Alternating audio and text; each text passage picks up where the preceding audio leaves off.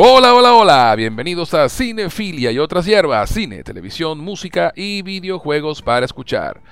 Hoy continuaremos con la reseña de la serie del momento, The Last of Us. La serie sigue a Joel, Pedro Pascal, un contrabandista encargado de escoltar a la adolescente Ellie, Bella Ramsey, a través de un Estados Unidos post-apocalíptico. Y hoy hablaremos del sexto episodio titulado Familiares. Pero ya profundizaremos más en todo esto. Primero quiero comentarles quién me acompaña el día de hoy. Desde Buenos Aires nos llega el indio que vive alejado de todos, pero tiene la verdad en sus manos, JK Alzheimer. Bienvenido una vez más, mi hermano. Me encantan estas introducciones. siempre tengo como algo preparado así para decir, oye José, muchas gracias. Y siempre como que tengo que meter freno de mano porque me cago en la risa con, las introducciones. Pero bueno, muchas gracias por la invitación José, de verdad me encanta estar aquí una vez más discutiendo estos temas que tanto amamos y tanto nos apasionan. Y wow, qué, qué, buen, qué buen momento, qué buena, qué buena racha de semanas estamos viviendo. Oh, sí, sí, señor, de verdad que sí. Gracias por estar, mi pana, y por venir a acompañarme a hablar de este sexto episodio de The Last of Us. Así que bueno, estamos dispuestos a desmenuzar el episodio, hablar de sus personajes, los cambios y mucho más. Pero antes que nada, ¿dónde pueden encontrarte en las redes sociales, J? Como siempre, me pueden encontrar en TikTok, en Instagram, en Facebook, etcétera, etcétera, etcétera, en JK Alzheimer. Excelente. Y a quien les habla pueden encontrarlo tanto en Twitter como en Instagram como arroba Gus en Jose. G-U-Z en Jose. Si nos están escuchando por Anchor, Apple Podcasts, Spotify o cualquiera de las plataformas de audio, les recuerdo que también pueden encontrarnos en Evox donde pueden descargar los episodios y escucharlos cuando quieran. Y adicionalmente pueden encontrarnos en YouTube como Cinefilia y otras hierbas. Si nos están escuchando por YouTube, no olviden escribirse, compartirlo por lo menos con dos amigos, dejar un comentario y un like, que eso nos ayudará a crecer y a encontrar más audiencia. También les recuerdo a nuestros seguidores que Cinefilia y otras hierbas tiene un Patreon, en el cual les ofrecemos beneficios adicionales a quienes decidan apoyarnos económicamente. Van a www.patreon.com barra cinefilia y otras hierbas. Adicionalmente, si quieren escribirnos para hacer cualquier comentario, dejarnos un saludo o lo que prefieran, pueden hacerlo el correo cinefilia y otras hierbas gmail.com. Cinefilia y otras hierbas gmail.com. Dicho esto, mi pana, empezamos. Comenzamos.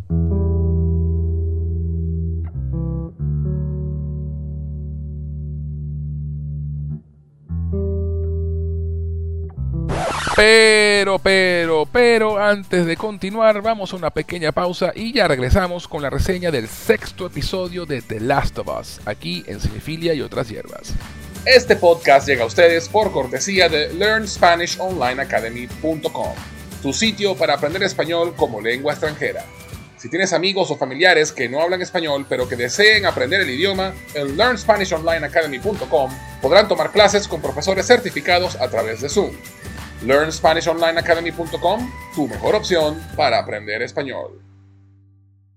¿Te provoca una taza de té?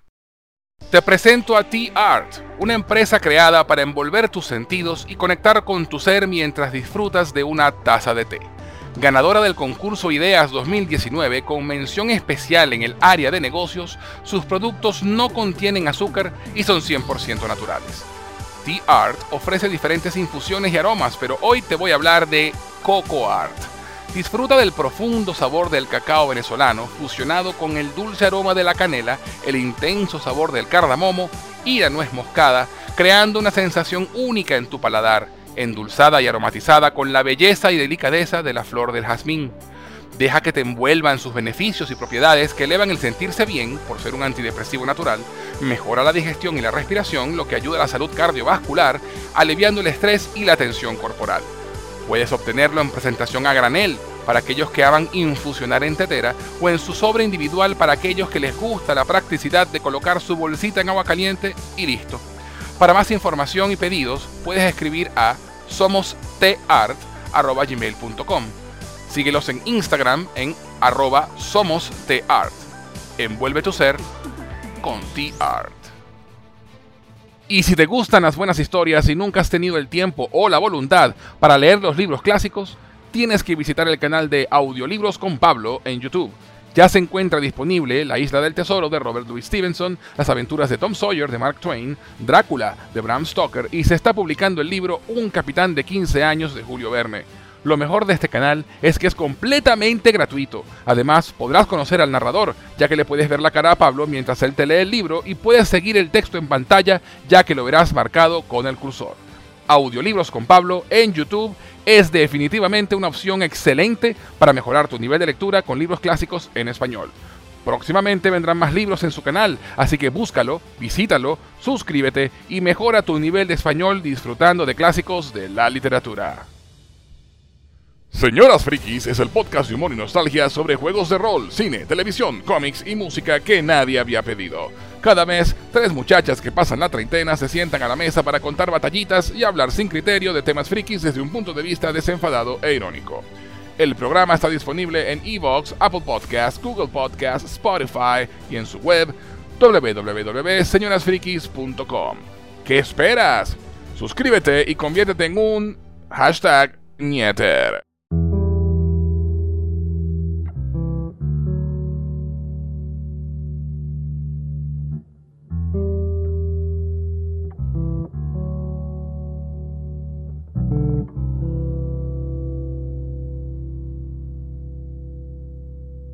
Ya estamos de vuelta en Cinefila y otras hierbas y antes de la pausa estábamos por comenzar a hablar del sexto episodio de The Last of Us con J. Alzheimer. Diosías eh, Acuña no nos pudo acompañar esta semana, pero se nos une la próxima. Eso sí, Diosías nos deja desde el éter, gracias a la inteligencia artificial, sus comentarios y los iremos escuchando a medida que vayamos hablando del episodio. Así que bueno, llegó el momento. Si no te importa conocer la historia del episodio sin haberlo visto, quédate con nosotros y disfruta. Si viste el episodio y quieres saber nuestra opinión, quédate con nosotros y disfruta. Si no lo has visto, pues anda a verlo, regresas y disfruta. Lo importante es que disfrute. Última advertencia. Se vienen los spoilers. ¿Ya se quedaron los que son? Perfecto. Ok, mi pana JK, cuéntame. En líneas generales, en un principio el sexto episodio de The Last of Us. ¿Qué te pareció? Mira, este sexto episodio creo, puedo, puedo, no, no, tengo plena seguridad de lo que voy a decir, pero creo en este momento, en este instante que estamos grabando este podcast, este es mi episodio favorito de lo que va a decir. Este oh, episodio, chamo, este episodio, para empezar, así muy por encima, y de la manera más sencilla de complacer a un fan. Estuve haciendo el Leonardo DiCaprio tantas veces en este episodio. La cantidad de referencias que hay eh, al juego no son normales. Son una por minuto. Cada 60 segundos uno estaba. Y coño, pana, qué alegría. tal cual. Y no solamente eso. Tal cual. Sino que no son referencias eh, por hacer referencias, no son referencias al aire, no son referencias sin, sin contenido. Son cosas que enriquecen la historia, son cosas que mueven la, trama y el desarrollo de los personajes. Y, chamo, todo fue increchendo para una conclusión tan satisfactoria que I was in tears, man pero así lágrimas de macho viendo este capítulo como pocos contenidos lo han logrado. Tal Qué cual. cosa tan impresionante. Una belleza. Totalmente de acuerdo, mi hermano. 100% de acuerdo en todo lo que dice. Es increíble. O sea, yo cada, cada, cada, cada episodio del que hablamos digo lo mismo, pero es que me sigue sorprendiendo. Y yo creo que ya no debería sorprenderme, pero igual me sigue sorprendiendo. La cátedra de adaptación de guion que da esta serie. O sea, es, una cátedra. Esto debería, esta serie debería enseñarse en las universidades. Sí. O sea, eh, lo, que, lo que significa adaptar. No solamente adaptar como adaptar, adaptar de un libro, sino adaptar de un medio a otro. No importa si es un libro, si es una obra de teatro, si es un videojuego y particularmente los videojuegos son, tienen una complicación adicional, que lo hemos hablado ya mucho, que es el tema del, gameplay. O sea, en, el, videojuego tú, no, tú, tienes, tú, te empatizas fácilmente con el personaje que estás jugando porque tú lo estás manejando. Y, y, y, el gameplay, obviamente, también tú tienes que, es un medio interactivo, tú tienes, es un medio activo, tú tienes que hacer cosas para que la historia avance. Y muchas veces cuando se intenta adaptar un videojuego a otro medio, sea serie de televisión o cine, Resident Evil, este, pareciera que se quieren centrar en el gameplay, ¿no? En recrear momentos de gameplay y no se, y no, y no se, se concentran en, en realmente enfocarse en los personajes y en la historia. Sí. Y, y particularmente The Last of Us es una cosa que he visto y lo hemos comentado también la gente, hay mucha gente que se queja de que esta serie les parece lenta o, que, que tiene poca acción. Y, mi respuesta siempre es la misma. esto no es The Walking Dead. Exactamente. Y, y, nada contra The Walking Dead, pero The Walking Dead tenía una premisa bastante, bastante específica, ¿no? Que era mostrarte el horror del apocalipsis zombie. Con sangre, sangre, sudor y tripas. Y el, y el drama humano, por supuesto. Pero The Last of Us, el videojuego en, sí mismo, es un juego que es más drama que acción. Sí. Es un juego donde los personajes no disparan a la cabeza como John Wick eh, y no fallan una. O sea, e, e, e, es, realmente mm, quote unquote más realista, ¿no? Sí. No, no se enfrenta, no, no, es Rick y Daryl contra una horda de zombies y los matan a todos que todos aplaudimos en The que todos aplaudimos en The Walking Dead cuando lo hacen. Pero, esto no va a esta serie. Es muy interesante esa comparación que haces con, con The Walking Dead. primero, bueno, para tratar los dos puntos que acabas de mencionar, el de The Walking Dead y el de las adaptaciones en general. La diferencia mm. con The Walking Dead es que, claro, The Walking Dead es una, y, no es por quitarle mérito ni, ni mucho menos, pero es una serie que fue concebida para un formato de televisión básica. ¿Qué quiere decir eso? Que tú que eso tiene, eh, digamos, un formato específico que seguir por razones de retención de audiencia.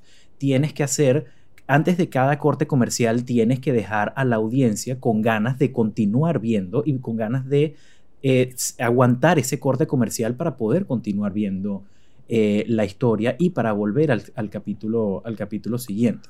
Es una serie que tuvo un éxito gigantesco, pero es muchos episodios, muchas temporadas y eventualmente caes en lo mismo. Y yo abandoné The Walking Dead no, por, no porque me pareció que, que fuese mala ni porque no, The Walking Dead siempre fue lo mismo y simplemente yo como espectador ya, ya como pasé esa etapa. Y era que durante los 45 minutos que duraba el episodio, durante 43 no pasaba casi nada, sino este, el minuto 1 y el minuto 44 que es justamente para que tú te enganches al episodio siguiente. Entonces ya la tercera temporada tú dices, bueno, ya, ya, pues ya. Entonces, ¿cómo se diferencia eso de eh, The Last of Us? Este episodio, por ejemplo, no tuvo casi nada de acción. En una serie que fue vendida como eh, una serie de apocalipsis zombies, hemos tenido apenas dos episodios con, con la presencia de infectados. Pero ¿qué pasa? Te guardas esos momentos porque lo hacen especial. No es la cantidad de veces que muestras, el, que muestras al, monstruo, sino eh, la calidad de las veces que lo muestras. Hemos hablado en este podcast anteriormente de que esto nos recuerda a, proyectos como Tiburón. Si hubiésemos visto el tiburón en el minuto uno, las otras dos horas de película pierden, pierden mucho, mucho valor, pierden mucho impacto en la presencia. Entonces, creo que en ese sentido han sabido dosificar mucho cómo, cómo va cambiando el ritmo, en qué momento eh, sirve como un una proyecto de acción, en qué momento sirve el horror, en qué momento desarrolla personajes, en qué momento te da el drama y nunca te aburres porque siempre vas cambiando de, digamos, siempre mantienes la misma intensidad pero con distintos sentimientos. Es algo brillante. Brillante, brillante. Total, totalmente. Y no, y una cosa, y una cosa en defensa de Walking Dead, porque no se puede negar, como tú bien dijiste ahorita, que en su momento The Walking Dead fue una serie rompedora, fue una serie que hizo cosas en televisión que no se habían hecho antes. Eh, y mostró cosas en televisión abierta que no se habían mostrado antes. Muy fuerte y, con mucho riesgo Muy fuerte. esa serie en, señales abiertas, como tú dices. Totalmente. Y, y, es una serie que, o sea, ya, ya o sea, a ver, lo, siendo sinceros, cualquier vaina que pasen de Last of Us, The Walking Dead lo hizo primero. sí. Eso no se puede negar. Sí, total. Ay, no, que un, niño zombie. Primer episodio de Walking Dead. Gracias. no, que mataron a un niño de 5 años. Segunda temporada de Walking Dead. O sea, el, Walking Dead realmente fue el template. Incluso para el mismo videojuego de Last of Us que salió después que se estrenó The Walking Dead. The Walking Dead es una referencia, ¿no? o sea, eh, eh, es una cuestión que, realmente hizo historia en la televisión. Sí. Y por eso que, si quiero, que no quiero desmeritarla para nada. Simplemente hago la comparación por lo que hablábamos, porque The Last of Us justamente no es eso. Sí. va por otro lado. Sí, sí. y lo que tú bien dices es cierto. Lo que tú dices es cierto. Simplemente eh, The Last of Us es un drama en un mundo post-apocalíptico que tiene no zombies, porque no son muertos vivientes, están vivos, sino infectados. Sí. Eh, pero bueno, para efectos genéricos es zombies, por supuesto, pero técnicamente no lo son. Este, pero realmente la historia, la historia de, de The Last of Us es Joel y Ellie. Sí. Y el drama desde que de la vida de ellos dos y cómo encontrarse en, eh, al, mismo, al mismo tiempo los salvó y los condenó. ¿No? Porque si te pones a ver, a pesar de que todo el mundo ama a Joel y es el daddy de, de favorito, Pedro Pascal es el nuevo daddy favorito de la televisión con, con Mandalorian y con esto, este realmente la relación entre ellos dos, a pesar de ser tan bonita, termina siendo muy tóxica. Qué bueno que, que, que, lo dijiste, porque esa es algo que es una discusión que he tenido con, también con fans de, de The Last of Us estos últimos años, porque claro, ahorita, eh, digamos, se idealiza esta, esta relación y guardando, obviamente son tipos de relaciones distintas, pero es como cuando salió Suicide Squad, que se popularizó, ay, quiero una relación como la del Joker y Harley. ¿Really? Eso, eso, es horrible. Creo que no estás entendiendo realmente de qué va esto. Sí, en el probablemente la, la, persona que, la, persona que haya dicho eso probablemente ya tenía una. en el caso de, de, Joel y Ellie es, es igual. Uno, uno ama a estos personajes y al mismo tiempo sientes lástima por ellos porque son unos personajes que han sufrido mucho y que en medio de este desastre del mundo que les tocó vivir, como tú dices, su, eh, su, el crear esta relación es su salvación y, y, también su condena, es un arma de doble filo. Y lo vemos en este episodio más que en ningún Particularmente. porque por fin, después de tanto dolor, después de tanto sufrimiento, Joel no pudo más y se quebró. Sí. Y dijo, sí, o sea, por Dios, qué escena. Y fue, brother, o sea, como dije, lágrimas de macho, así, pero Dios Totalmente. santísimo. Totalmente. Este, y, y, qué escena tan bella como cuando, cuando, sucede. Creo que me estoy adelantando un poco, pero, pero wow, no puede, eh, eh, normalmente comenzamos con qué es lo que te qué es lo que más quieres hablar, ya que me quitaron el bozal de los spoilers. y es eso. Joel finalmente dijo, no, no puedo más, no puedo más. Totalmente, totalmente. Esa, esa escena es. Uff, por Dios. Y además lo que lo que hablaba de y lo que hablo de las adaptaciones, ¿no? Eh, fíjate tú que este episodio empezó con una curva, ¿no? hablando del, comienzo del episodio, ¿no? Sí. Te brincan tres meses. Y eso pasa, y en el juego también brincan de una estación a otra, porque en el juego la muerte de Sammy Henry es en verano. Sí. Y luego vaya un brinco y empieza el otoño. Pero aquí se pasan al invierno de una. Interesante eh, decisión que no afecta para nada la historia. Sencillamente ya estamos en invierno porque obviamente están acelerando los timelines. Este, pero y, llegas a esta escena y por eso hice la referencia al indio que vive alejado de la sociedad en tu presentación, ¿no? Porque te, aparecen estos dos personajes que para se roban el episodio prácticamente eh, en la escena que tienen. Ajá. Qué pareja tan graciosa, por Dios. Obviamente. El delivery de la tipa en particular, chamo. o sea, yo, yo, me reía cada vez que la tipa hablaba. Totalmente, pana. Y claro, tú, comenzamos el episodio con, como tú dices tú, eh, como dices tú, con el, con el salto de tiempo de los tres meses y vemos a, la persona de espalda y tú estás asumiendo que es yo. Pues. Como que, wow, bueno, se pusieron aquí para salvar, para, para pasar el invierno mientras tanto. Y para quienes conocemos el juego fue como, wow, ok, me falta una estación. Tipo, ok, esto no va esto no va a ser como tal cual, tal cual el juego, pero lo que En el juego. no afecta en lo más mínimo la historia y para, para mi enorme sorpresa, la, la, la mejora, o quizá mejorar sea una palabra muy fuerte, pero, pero... La eleva, yo diría que la eleva, sí, la eleva. Sí, Sí, que, que va. totalmente. Pero el caso es que cuando ese señor entra y, y se consigue a su mujer, Sentada, chavo, con la, la cara de la tipa, tipa totalmente inexpresiva, cara de póker. pero le dice que suelta la pistola solamente con dos dedos y, todo, y, y la cara del hombre es como, ya va, este tipo te tiene secuestrada aquí y les hiciste cena. Y es como, bueno, sí, tenían hambre, pues que querían que hiciera? Hace frío afuera, lo que la tipa dice, frío, "A- a- afuera hace, afuera hace frío. Y la tipa dice, estoy bien, por cierto, sí, tengo ojos, le dice el tipo. Entonces, claro, eso, brillante. eso, te da, eso te da una ligereza, eso sirve demasiado para, para romper el hielo, para romper Sí, la, la tensión que se está viviendo, pero, pero no por completo, es para aligerar el, No. el- el ambiente. Y cosa que pa- pa- puede pasar por encima de, eh, over the head, por encima de, de la, de la cabeza de, de quienes no conozcan el juego, pero el apunta con el mapa en donde estamos y más vale que Sí. tu respuesta sea igual a la que esta sea la misma que... la- Por Dios. Oh, sí. Eso, Esa Ah, es estrategia Joel clásica. ese es el classic Joel, por Dios santo. Pero, claro, Totalmente. eso sirve porque eh, para nosotros, o sea, no solamente para efectos de la historia, sino para nosotros los que, los que conocemos el juego, nos Claro. emociona, pero Claro. al mismo tiempo, Claro. no hemos terminado de emocionarnos cuando el señor pregunta, ¿le dijiste la verdad? Sí, sí, le dije la verdad. Pues, Sí. ¿Me estás diciendo la verdad? Es tipo, mira, no quiero cagarla. pues.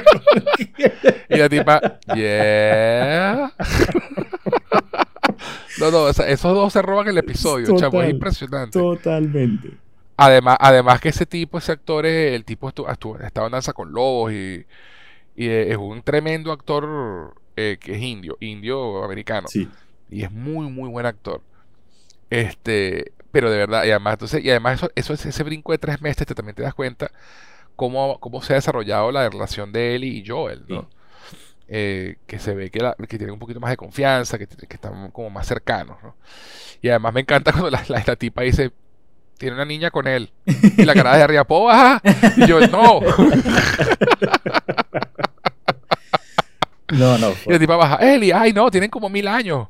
¿Sabes? El, el- el humor, de verdad, o sea, el, el- el manejo del humor en la serie en general es fantástico, de Tiene verdad. como mil años. Pero, y entonces fíjate todo lo que, todo lo que hemos comentado, y esto solamente dentro de la cabaña los primeros minutos. Sí. Entonces ya nos cagamos no, en la paso- risa.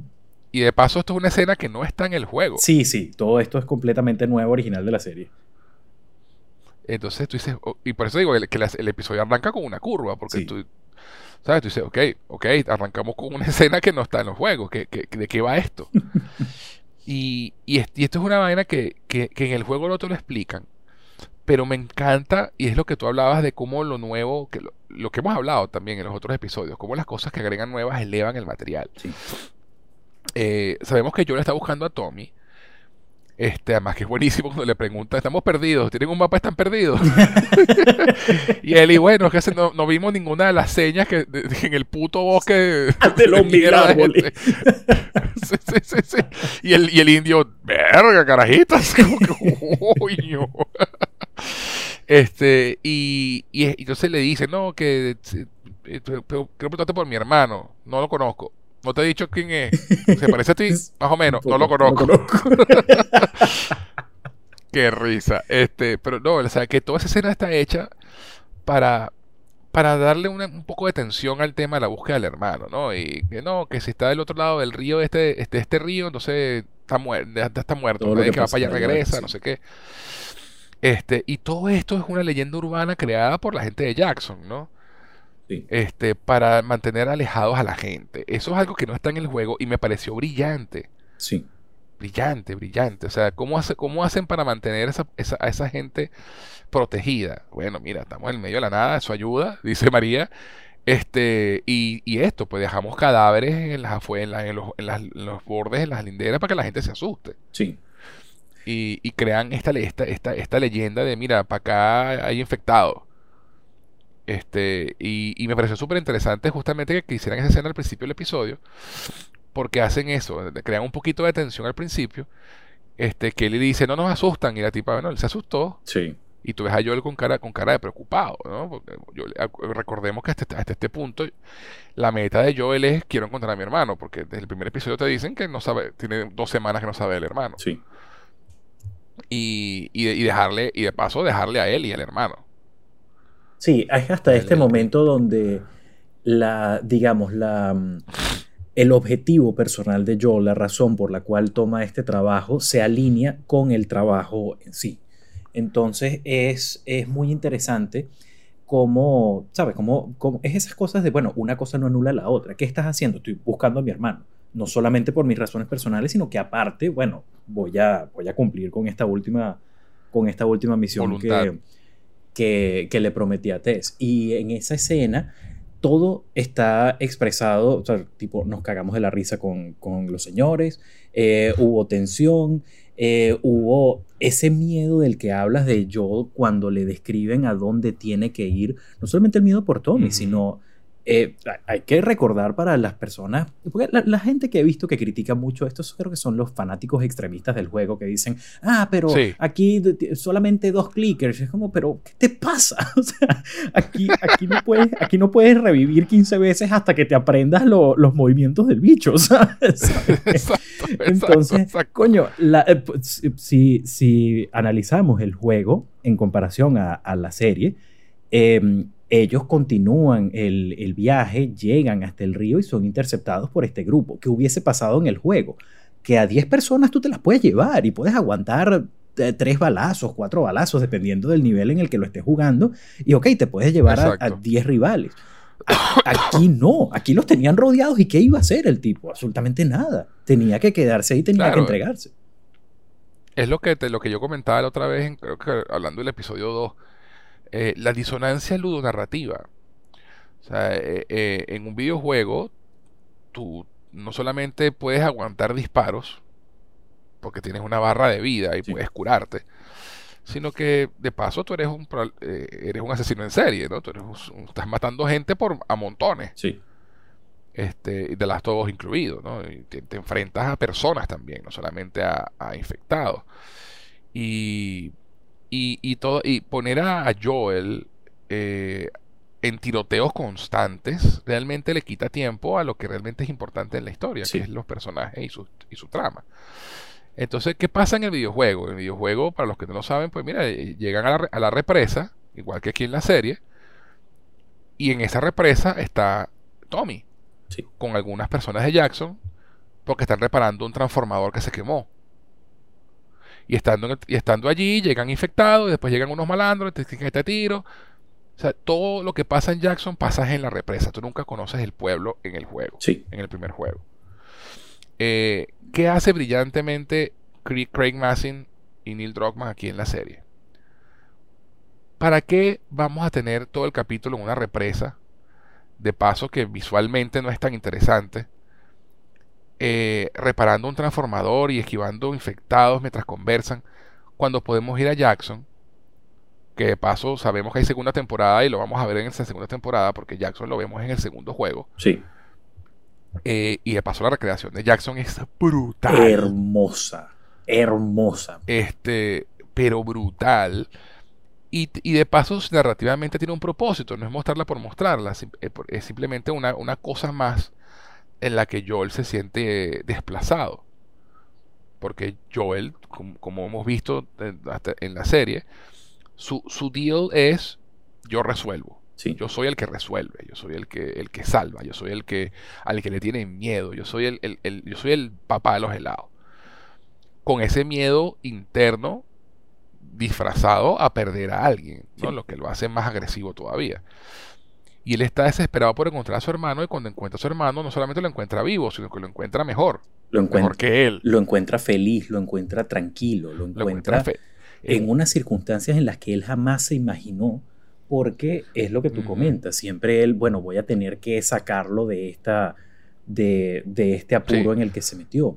Y, y, me encanta... Sacarlo de la cárcel, como, me el, encanta la, la línea, chao, cuando, cuando Pedro Pascal lo ve Y, Dios mío, o sea, yo sé que todas las semanas estamos como disco rayado con lo mismo, pero pana, la actuación de Pedro Pascal, la sutileza, no, no, las microexpresiones, tipo, Pedro Pascal. Las microexpresiones, es impresionante. Pedro Pascal con, en, The Last of Us y Robert Pattinson en The Batman son los mejores actores de ojos que he visto en mi vida.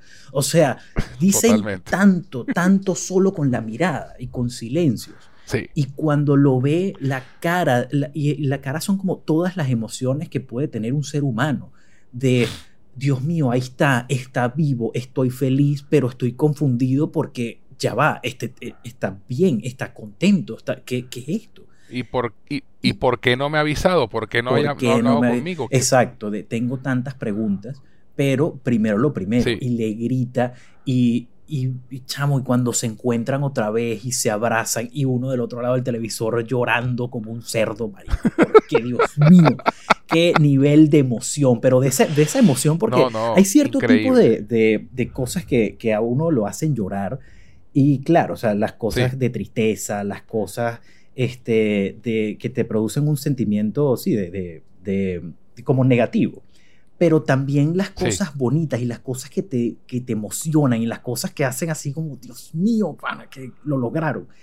Y esa fue esta escena. Y cuando, cuando eh, eh, cuando Tommy le pregunta yo, ¿qué, ¿qué, haces aquí? él le dice, bueno, yo, vine a salvarte. y es como... Vine a rescatarte. no, no, hermoso. Tal cual, tal cual. Hermoso. Hermoso. además que hablamos, hablamos de Pedro Pascal, pero yo quiero también hacer una mención aquí a Bella Ramsey. Gracias. Porque cada episodio, y es una cosa impresionante, cada episodio se me parece más a Ellie. totalmente, totalmente. Y, escucho, y escucho, y escucho a Ellie. Mm. O sea, yo cierro la los ojos, cierro la voz, ok. este, yo, cierro, yo cierro los ojos y escucho a Ashley Johnson.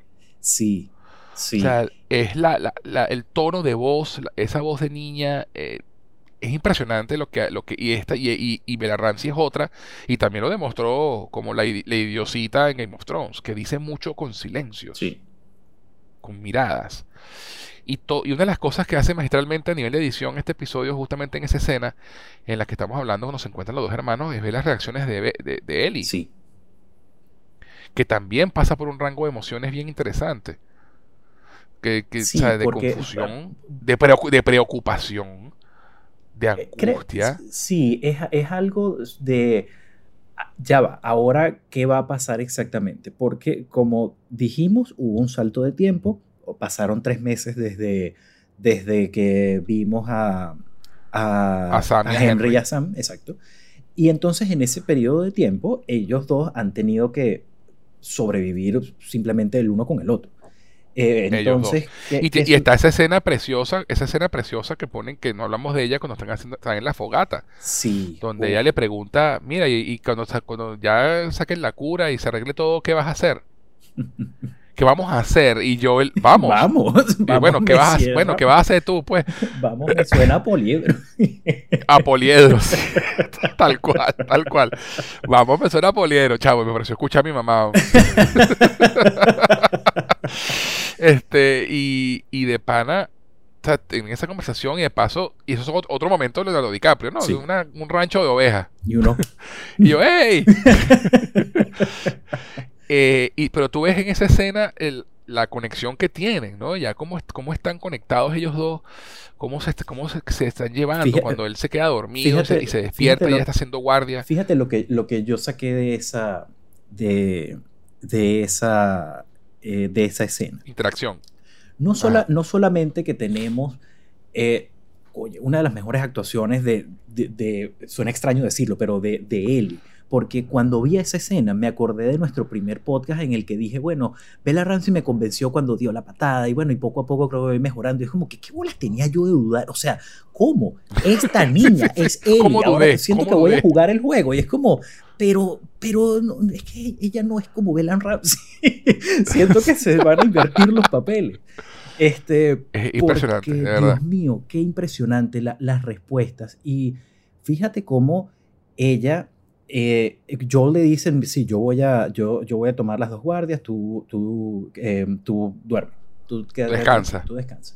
Entonces, no solamente la respuesta que le da de que, eh, ¿sabes? Yo tomé la guardia porque te quedaste dormido. Y es como haciendo énfasis en que ella se quedó dormida la vez pasada cuando tuvo que hacer guardia con, con, Sam.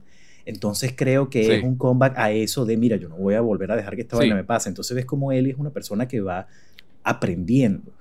Em, y no solamente y se lo, dice, se lo dice.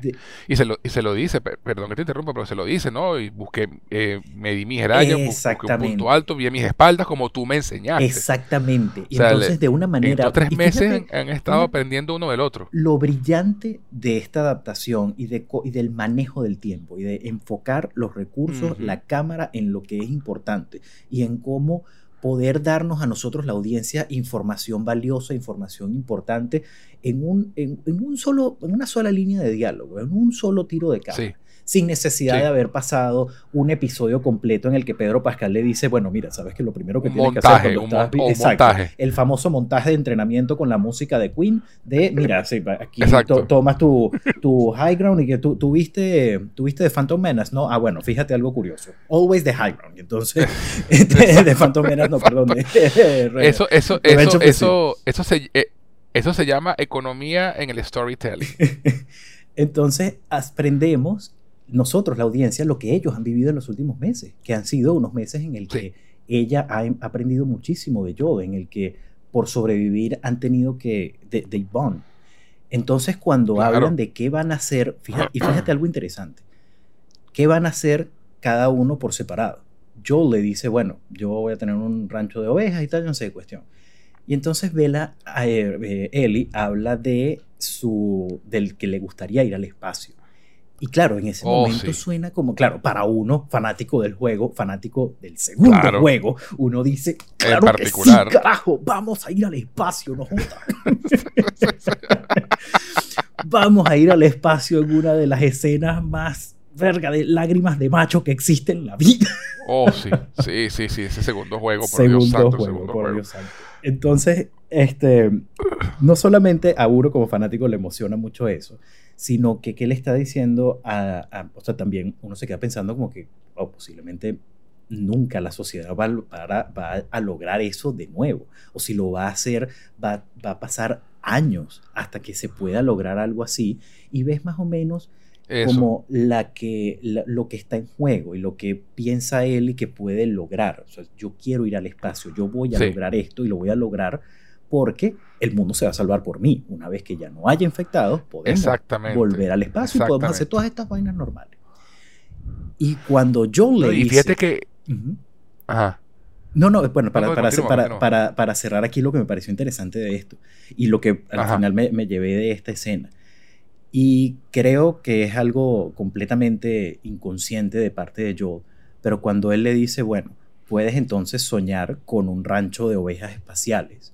Ovejas en la, luna. Y ahí en la luna. Y ahí tú, tú, ves como el carajo sin darse cuenta está, está pensando en un futuro juntos, ¿sabes? Como, ok, podemos unir estos dos sueños, podemos unir estas dos metas y él no lo está haciendo a propósito, pero no, no, puede, no puede evitarlo. Evitarlo. Y fue como, verga, qué, qué belleza. hablando de la vaina, me, erizaron los pelos del brazo, chamo. No, sí, sí, es que, y, es eso, es Joel, a pesar de sí mismo, el papá sale, el papá, papá Joel sale a relucir. Sí. Y eso es algo que le diría a su hija, buenas noches, sueña con ranchos de ovejas en la luna, ¿sabes? O sea, eh, además lo dice con una naturalidad, ¿sabes? O sea, se ve que lo dijo con la sinceridad más grande del mundo. A mí también se me aguan los ojos recordando la escena. Sí, porque hay que recordar eh, que su relación con Sara, y aquí entra un poco lo, lo, lo no sana de la relación de ellos dos. Ellie es un sustituto. Ellie es eh, la hija sustituta de Joel ante esta pérdida que él tiene. Pero hay que recordar también que la relación de Joel con Sara no era la tradicional padre-hija. Sara era una persona que al menos la relación que tenía con Joel era bastante madura para una niña de su edad, que de alguna manera ella cuidaba de Joel tanto como Joel cuidaba de ella. Este, entonces vemos cómo ese tono, cómo esas respuestas eh, sarcásticas, cómo ese, ese, sí, ese, ese, e, esa manera de comunicarse que tenía con Sara antes de que todo esto, antes de que todo el mundo se fuera al carajo, está ocurriendo con Ellie también. Obviamente, Ellie mucho más subida de tono, Ellie mucho más, eh, ¿sabes? Mucho más Ellie. Eh, pero en esencia Joel está tratando de replicar esa misma relación que perdió. Correcto. Y, además es, otro momento que me pareció súper lindo esa conversación en esa fogata. Es cuando ella le dice, adivina quién es mi, astronauta favorito. Y él le dice el nombre de la astronauta mujer, ¿no? Sarah, Sarah Wright y la tipa dice, es el mejor puto nombre para un astronauta ever y vaina. Sarah Wright. Ese te da a entender eso, que Joel sabe quién es, ¿no? Y entonces ahí eh, eh, eh, la conexión entre ellos es, innegable. Innegable completamente. pero es eso, ¿no? Se, se, convierte en una relación completamente, y se va a convertir en una relación completamente codependiente, sobre todo por parte de Joel este, porque está poniendo en ella su, única razón de existir. Exactamente. Y él, y el problema no es ese, porque eh, entre Frank y Bill, por ejemplo, también. Frank era la razón de vivir de, de, Bill, ¿no? Era su propósito, como él lo dice. El problema está en que Joel no ha trabajado todavía la pérdida de Sara. Exacto. Entonces, y eso lo demuestra que en este episodio empieza a tener ataques de pánico. Sí. Este, porque él no ha trabajado el, su, su, su, duelo con Sara. Y obviamente eso no es una vaina que se va a superar, la muerte de un hijo así. Este, pero él, pero Joel no ha trabajado nunca nada eso, o sea, todo se lo está tragando. Sí, y es algo, digamos, de, de cierta manera comprensible, porque ¿qué ocurre? Las, primero las circunstancias en las que muere Sara y luego, no, y luego el mundo es otro y luego ¿qué, qué hay que hacer? Sí. Porque ocurre eso en, el mundo real y creo que la persona tiene otros mecanismos, otras personas en quien claro, digamos, de alguna manera, el mundo continúa, la vida sigue y por supuesto que es una cuestión súper difícil, impensable, inimaginable, pero el mundo no se ha detenido. Aquí, literal, el mundo se detuvo. El, mundo se acabó. Entonces, es ese proceso no solamente de eh, toda mi, toda mi vida anterior desapareció, toda mi razón de ser desapareció y ahora se está creando un mundo nuevo en el que no tengo absolutamente nadie ni tengo propósito y básicamente se trata es de sobrevivir by any means. Y tenemos un poco de lo que tuvieron que hacer para sobrevivir en este episodio con la conversación con Tommy. Sí. No, y, justamente eso iba a decir, ¿no? Y, Tommy se convirtió en su, en su razón para sobrevivir, ¿no? Sí. Y, ya desde, desde ese momento, después cuando habla con Tommy lo, lo vemos, de que, hicieron cosas terribles para sobrevivir, porque no les quedaba de otra. Sí. Pero realmente no les quedaba de otra. Es que me encanta esa línea de, Tommy, porque, Y, volvemos otra vez a cómo darnos información sin necesidad de un capítulo de flashback de Joel y Tommy sobreviviendo en, los primeros días de The Last of Us. No lo necesitamos. Sabemos que tuvieron que hacer cosas horribles porque era lo, y, como lo dice Tommy, eh, estoy parafraseando por, supuesto, lo mejor, que pudimos. Es como no sabíamos de qué otra manera. él, dice, él lo que le dice, él lo que le dice es hicimos lo que pudimos como, como, mejor, como mejor sabíamos. Pero, pero como, como mejor pudimos, pero no era la única forma. Exacta, exactamente. Es, lo que, este, es, lo que, es lo que dice todo. Sí, como que habían... It wasn't, the only way. Exacto, habían otras maneras. Ninguna que nosotros conociéramos ni supiéramos hacer. Pero eso no quiere decir que no, que no existían. Entonces, claro, ahí tienes como una base de todo lo que ha ocurrido con ellos dos todos estos años hasta el punto de que la razón básica y elemental de la felicidad de Tommy ahorita fue alejarse de Joel. Es, eso. Totalmente. Es alejarse de ese estilo de vida, es alejarse de esas cosas horribles y, por hacer eso, de alguna forma está como recompensado con todo lo que Joe perdió con un hogar y es por eso, la importancia de, Jackson, de, es un elemento visual, de mira dónde está viviendo Tommy, mira lo que tiene. Por eso era, por eso era importante verlo en este episodio y no centrarlo, y no centrarlo en la, en la, en la, en la represa. Exactamente. Sino que, sino que se viera literalmente el show don't tell. Exactamente. Eh, eh, que es tan importante en la narrativa de ver la vida que está teniendo Tommy. Este, porque y, justamente es eso, porque la relación entre Tommy y Joel se convirtió en tóxica luego de todo esto. Sí. Y es lo que eventualmente está pasando entre Joel y Ellie. Eh, porque, y, y, y con Ellie es más peliagudo porque Ellie es mucho más joven. Sí. Y Tommy, no, Tommy logró independizarse a pesar de su hermano. Fíjate que cuando, cuando Joel le habla a Ellie de Tommy al final del episodio 3, o al comienzo del 4, perdón, o están en la carretera ya rodando, él le dice, Tommy es un joiner. ¿no? Como que Tommy, Tommy se, unía a, se unía a cualquier causa. Sí. Y eso era Tommy huyendo de Joel. Y de hecho se lo muestran en el, eh, lo, muestran en el primer episodio las actitudes totalmente diferentes cuando están huyendo en la, en la, en la camioneta y, se encuentran a la familia en mitad del camino y Tommy quiere pararse a ayudar y Joel le dice que no. No, sigue. Ellos pero tienen un niño, nosotros también. Sigue. Exacto, o sea, ellos, ahí tú ves la, cuestión, ¿no? Que, que, que, Joel tiene una mentalidad completamente distinta a la de Tommy. Sí. Este, y, y bueno, entonces vamos a, vamos a, comunicarnos vía satélite con, la inteligencia artificial de Diosía. este, para que nos, nos, nos comente qué, qué, le pareció todo este primer acto, toda esta primera parte de, del episodio, para que nos cuente sus impresiones. Diosías, habla.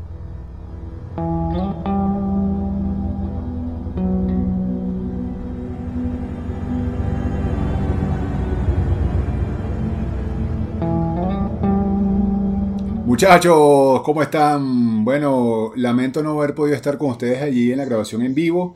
Sin embargo, gracias a la maravillosa tecnología que tenemos, mi chat PTG, eh, internet, luz y todas esas vainas que no vamos a tener después de que venga el apocalipsis, pues nada, hay que aprovecharlo y, y quería dejarle mis impresiones. Sé que no lo, divertido de, nuestras podcasts es precisamente que ustedes no saben cuál es mi opinión, puesto que no he jugado el juego, como ya todos eh, nos han escuchado. Y quería dejarles un poquito lo que fueron mis impresiones, lo que me gustó, lo que no y demás de este sexto episodio. Eh, pues nada, empiezo diciéndoles que qué locura de episodio. De verdad que ver que una serie se supere a misma episodio por episodio y haciendo algo completamente distinto entre uno y otro, de verdad que es priceless. O sea, eh, este capítulo no tiene mucha, por no decir nada de acción, excepto el final, y aún así es un capítulo magistral. Resalto, antes de empezar a hablar de, digamos, de, la primera parte eh, del episodio, resalto la fotografía, es una locura todos los parajes, la nieve, los, viajes a caballo, el viaje a pie. Eh, sinceramente me quedé con la boca abierta. En serio que si hay algo que tiene esta, esta serie es, y bueno, pues obviamente siendo HBO, el, cuidado de, de, la de todo lo que tiene que ver con la fotografía, eh, los guiones de este capítulo en particular me dejaron frío. Sé que hay mucho diálogo o debe haber mucho diálogo del juego, pero, pero seguramente adaptado a, a, este medio televisivo y aún así, o sea, sinceramente deja de sorprenderme. Pero bueno, eh, mis impresiones. Primero que nada, el, el, el Joel y Ellie, eh, el, episodio arranca en una cabaña, digamos, en un sitio muy retirado. Eh, esa parte definitivamente me encantó. Para, mí fue el, el comic relief del, del episodio los dos señores viejitos se la comen. Este, el señor sé que es un actor más conocido, ahorita no recuerdo el nombre. La señora sí es la primera vez que la veo y me ataqué de la risa. O sea, los diálogos son hilarios, son divertidísimos. El, señor entra de la cacería y le pregunta, y está, Joel ahí. Ah, pues la señora le hace un gesto como los, con, con los ojos así muy disimulados. Joel aparece, empiezan a conversar. El señor le dice, ¿por qué no le disparaste? Y la señora con toda su calma, bueno, la pistola estaba muy lejos. ¡Le hiciste sopa! Estaba haciendo frío. Eh, de verdad que esos diálogos me, estallaron de la risa. Luego aparece Ellie, eh, como siempre, no haciéndole caso a Joel. Eh, y, eso me da risa cómo se lo, cómo se lo, hace, cómo se lo hacen ver esta, esta pareja de, de, ancianos, el señor y quién es la pequeña diablita o algo así. Este, increíble, de verdad que sí. Además, como, como les digo, pues me parece que era el comic relief del episodio porque lo que viene más adelante luego es desgarrador en términos de, en términos de diálogo, actuación. O sea, nuevamente, no, no, no puedo parar de, de, de, alabar este capítulo en ese sentido, si bien es cierto que lo hemos venido hablando desde el principio, este capítulo en particular deja unos diálogos y unas, y unas escenas, o sea que sinceramente se me pararon los pelos. Em, estuve llorando la mitad del episodio, de lo increíble de, lo increíble de los diálogos. Eh, pero bueno, volviendo, siguiendo con esto, luego de, de, allí salen, no sé qué, sé que hay un running gag ahí con, con un conejo, porque creo que es algo que pasó con un conejo en el juego, no leí muy bien eso, yo me imagino que ustedes lo comentaron, y si no lo comentaron, shame. En cualquier caso, eh, el, bueno, el señor les advierte que no vayan al oeste, de hecho la, la, línea del trailer, eh, cuando, cuando yo le hice, ¿cuál es la mejor forma de llegar al oeste? Y el Señor le dice, yendo al este, no vayan para allá, el río de la muerte. Les echa todo un cuento. Está el otro, el otro chiste donde él le dice, ¡ja! ¿Y ustedes creen que nos están asustando? Y la señora dice, a él lo asustamos. Y de verdad que yo él tiene cara de preocupación. Entonces, bueno, pero aún así, pues tienen que ir para allá. Eh, siguen caminando. Eh, me encanta toda la conversación con él y todo el viaje. Además, tenemos que recordar que han pasado tres meses desde los eventos de, de Kansas City desde la muerte de Sammy de Henry.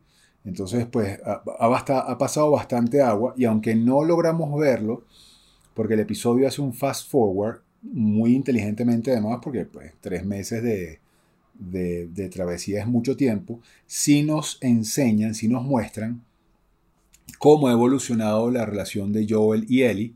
Eh, y, y en este punto me detengo un poquito a hacer la inflexión porque eh, ya notas lo que, lo que siente Joel por Ellie, sin embargo, él no se lo demuestra claramente. Es decir, sabemos que ya él tiene un vínculo muy profundo con Ellie y precisamente el hecho de que él, eh, digamos, lo, no lo manifieste abiertamente, sino todo lo contrario, eh, por lo menos en el, exterior, porque si se fijan muchachos, y yo sé que esto deben haberlo mencionado, hay las miradas, eh, los silencios, el, show don't tell, como, hemos venido hablando de, este, de, este, de esta serie, es increíble. Eh, con, en pocas escenas logro, yo por lo menos logré notar y sentir la conexión tan grande que ya hay entre ellos, pero ambos, pues orgullosos como son, no la demuestran al 100%.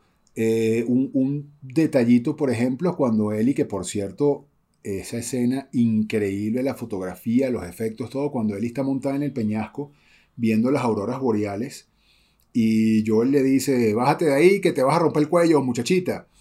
Eh, ahí yo siento ya el, concern, la preocupación de, de, Joel como padre y sinceramente me, me conecté muchísimo con ellos. Luego en esa misma escena, eh, Joel le dice que va a tomar los dos turnos, no sé qué, pues, van a las cuevas, tal. Y Joel se queda dormido. Y se levanta sobresaltado, asustado, no sé qué, y vemos a Ellie con el rifle, este, toda varaz, y le dice, no, no te preocupes, yo seguí tus recomendaciones, eh, busqué un perímetro, me monté arriba, estuve vigilando, no sé qué. Y Joel la mira entre sorprendido, divertido y molesto, y le dice, la próxima vez despiértame. Pero le hace un pequeño gesto de aprobación, de, orgullo, de que, coño, ella lo logró este, cuidarse por sí misma. Y esto tiene dos connotaciones para mí que vamos a ver más adelante. Uno, nuevamente, lo, que realmente le preocupa a Ellie, lo que siente por ella. Y dos, eh, la, el que Joel se da cuenta y esto, de esto voy a hablar muchísimo más adelante cuando estén en Jackson, eh, Joel se da cuenta de que, de que se quedó dormido y eso es, obviamente eso es delicado, les pudo haber pasado cualquier vaina. No mencioné un detalle, regreso un momento a la cabaña, saliendo de la cabaña, pues resulta ser que a Joel le da eh, como, eh, en principio uno pudiera creer un infarto y, y luego pues porque tengo experiencia con este tipo de situaciones, este, pues yo sé que lo que él tiene es un ataque de pánico y luego pues mirando el blog y toda la vaina de, de la serie lo confirman. Yo lo que tiene es un ataque de pánico y Eli se da cuenta y se asusta. Yo, ¿qué te pasa? No te, no te vayas a morir. Ya tú sabes que si te mueres estoy jodida. Este, y ahí empieza lo que va a ser el punto de inflexión de esta serie de aquí en adelante.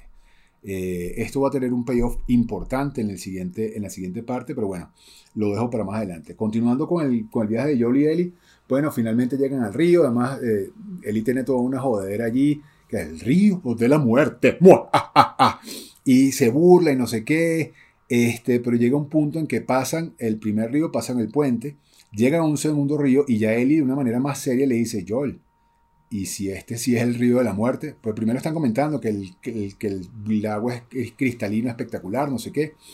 Coño, y, y, yo, Eli se pone serio y le dice, Joel, ¿y si este es el río de la muerte? Y Joel se pone más serio todavía, saca el mapa, empieza a mirar, no sé qué, y en eso llegan, escuchan unos caballos, no sé qué, llega un poco de gente tipo, tipo no, a lo vaquero, y yo, por supuesto, ahí grité, no sé qué, o sea, ¿quién es esta gente? ¿Qué peo? los rodean, no sé qué, y llega uno de los momentos. Yo no sé quién estaba más cagado, si Joel o yo. O todos, yo gritaba, o sea, cuando el tipo le dice, bueno, cinco pasos para atrás, y este perro que está aquí te va a oler. Están infectados, han estado cerca de infectados, aquí no hay infectados, claro que hay infectados. Este, el tipo le dice, este perro puede oler eh, infectados y si están infectados los va a morder, digo, los va a, los va a tear apart, los va a destrozar. Si ustedes están infectados, último chance. El perro se acerca a Joel. Eh, Joel, asustado obviamente por él, eh, se deja oler, no sé qué, el perro se queda tranquilo, da unos pasos atrás y el tipo dice, ahora tú. Si hay algo que que, que, transmite eh, Pascal es con la mirada, con los gestos. Definitivamente tiene que haber sido una tortura para este señor trabajar en The Mandalorian porque nunca se puede quitar el casco. Este, yo, y yo creo que lo está compensando todo en esta serie. Este, cuando cuando, o sea, verle la cara a Joel, cuando el perro se le va acercando a él y empieza a gruñir la cara de Ellie, eh, yo decía, Dios mío, se acabó esta vaina, ¿qué va a pasar aquí? Again, sabemos lo que va a pasar, pero, pero el cómo y, el cómo lo manejan definitivamente es lo que le da a uno la sorpresa. Por eso, por eso creo que los que están jugando el juego, los que jugaron el juego y están viendo la serie, igual manejan la misma emoción y la misma, aun cuando ustedes ya saben qué va a pasar, yo sí obviamente no sé cómo, van, cómo iban a salir el pedo, aun cuando ustedes ya saben qué va a pasar, este, la, serie, la serie logra sorprendernos de muchas maneras. Y luego vemos el perro este, gruñendo, no sé qué, el momento de, de tensión. Y de repente empiezas a escuchar la risa de él y el perro lamiéndole y tú dices, ¿What the fuck? ¿Cómo pasó? O sea, ya, ya, nos, ya la serie nos estableció. No solamente, eh, está bien, él está infectada y no está infectada, pero es inmune. Pero eso no quiere decir que las pruebas no den positivas. No los, no los mostraron claramente en, los, en, el primer episodio. Cuando le ponen el, el, marcador y sale rojo, está claro que, los, que el tester da positivo para, da positivo para, para Cordyceps. Y el perro no, no, no lo huele o no lo siente y a mí me voló la tapa de los sesos. Luego investigué, y me imagino que ustedes ya hablaron de esto muchachos, pero quiero mencionarlo. Luego investigué que muy probablemente el, el Cordyceps eh, haya mutado dentro de él y por eso no la hace, por eso la hace inmune.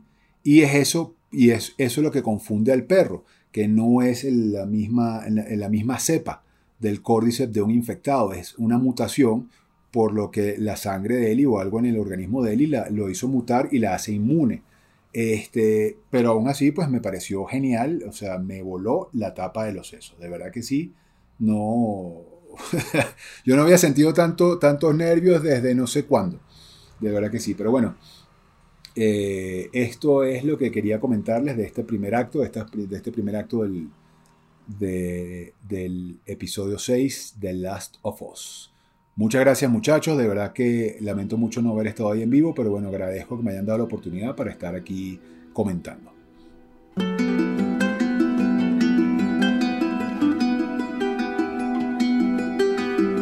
Bueno, mira, mejor que el chat, que el chat GPT.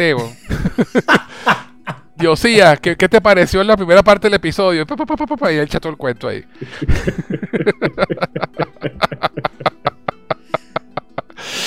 Pero bueno, este, bueno, ya, ya, ya saben lo que, lo que Diosías opina. Este, de, hay que full disclosure, no tenemos todavía los audios al momento de la grabación, así que no tenemos idea de qué opina Diosías, así que ya nos contarán ustedes cuando escuchen el podcast. Déjenlo en los comentarios, por favor. Exacto, si están de acuerdo o no con lo que dice Diosías, lo que sea. Este, pero bueno, que no se diga que no le estamos dando la palestra que a Diosías para que se exprese, que el pobre muchacho pues tiene mucho trabajo. Este, pero bueno, continuando entonces ahora con Jackson, que es el segundo acto de la historia. Eh, como bien dijo JK, como bien dijiste eh, al principio, esto fue un episodio de DiCaprio, de, DiCaprio señalando en todo a cada cinco segundos. Mira esto, mira Jackson, mira el nombre de esa tienda, las luces en la cafetería. ¿Cómo se llama el caballo? Shimmer. ¡Ah! Sí. Shimmer, Shimmer, Shimmer. Sí, sí, sí. Esa es, eh, that Dina? ¿Sabes? Esa es Dina. Mira, esto, eso fue, fue buenísimo porque em, obviamente yo grité también, That's Dina. Y al día siguiente estoy revisando Twitter y veo que alguien puso eh, justamente eso, That was Dina. Y Neil Druckmann sobre eso se montó y solamente puso como una risa. Entonces puso, jajaja, love you all guys. Y tuve que responder así sobre eso con el GIF de Chandler de I knew it.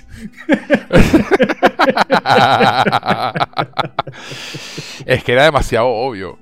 Además que si mal no recuerdo, ellas, ellas hablan en el segundo juego hablan sobre ese momento. De la primera vez que la vio comiéndose la todas que la las cosas como si no hubiese mañana.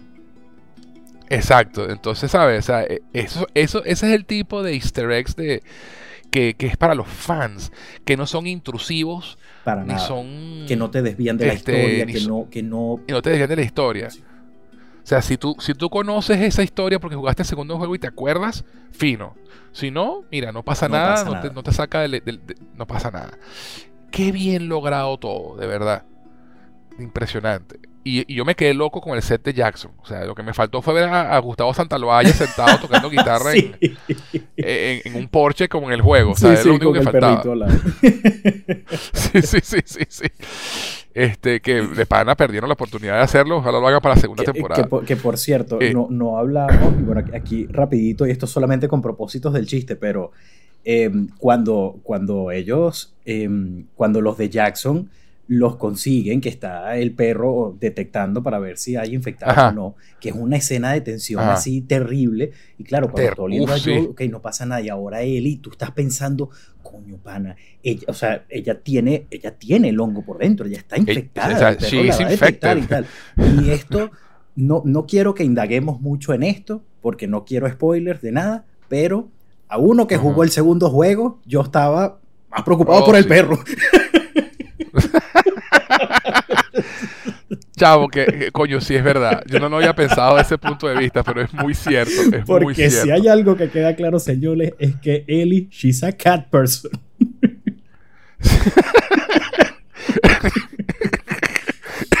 tal, tal cual, chavo, she's a cat person, tal cual. Ay, no, qué risa. Además que, claro, tú, tú decías, coño, él está infectada, claro, obviamente, es portadora, pero no es, eh, no, no, no, lo, no lo transmite. Sí. Este, entonces, ¿qué huele el perro? Yo me imagino que lo que le huele al perro es una herida, si tiene una herida abierta. Sí, ese yo también pensé lo mismo. Sí. O sea, me imagino que eso es lo que, lo que el perro detecta, sangre. Que, haya sangre fresca en alguna parte del cuerpo de la persona. Sí. porque es la única forma, ¿no? porque tampoco es un perro de la DEA entrenado por, para cocaína. Exacto.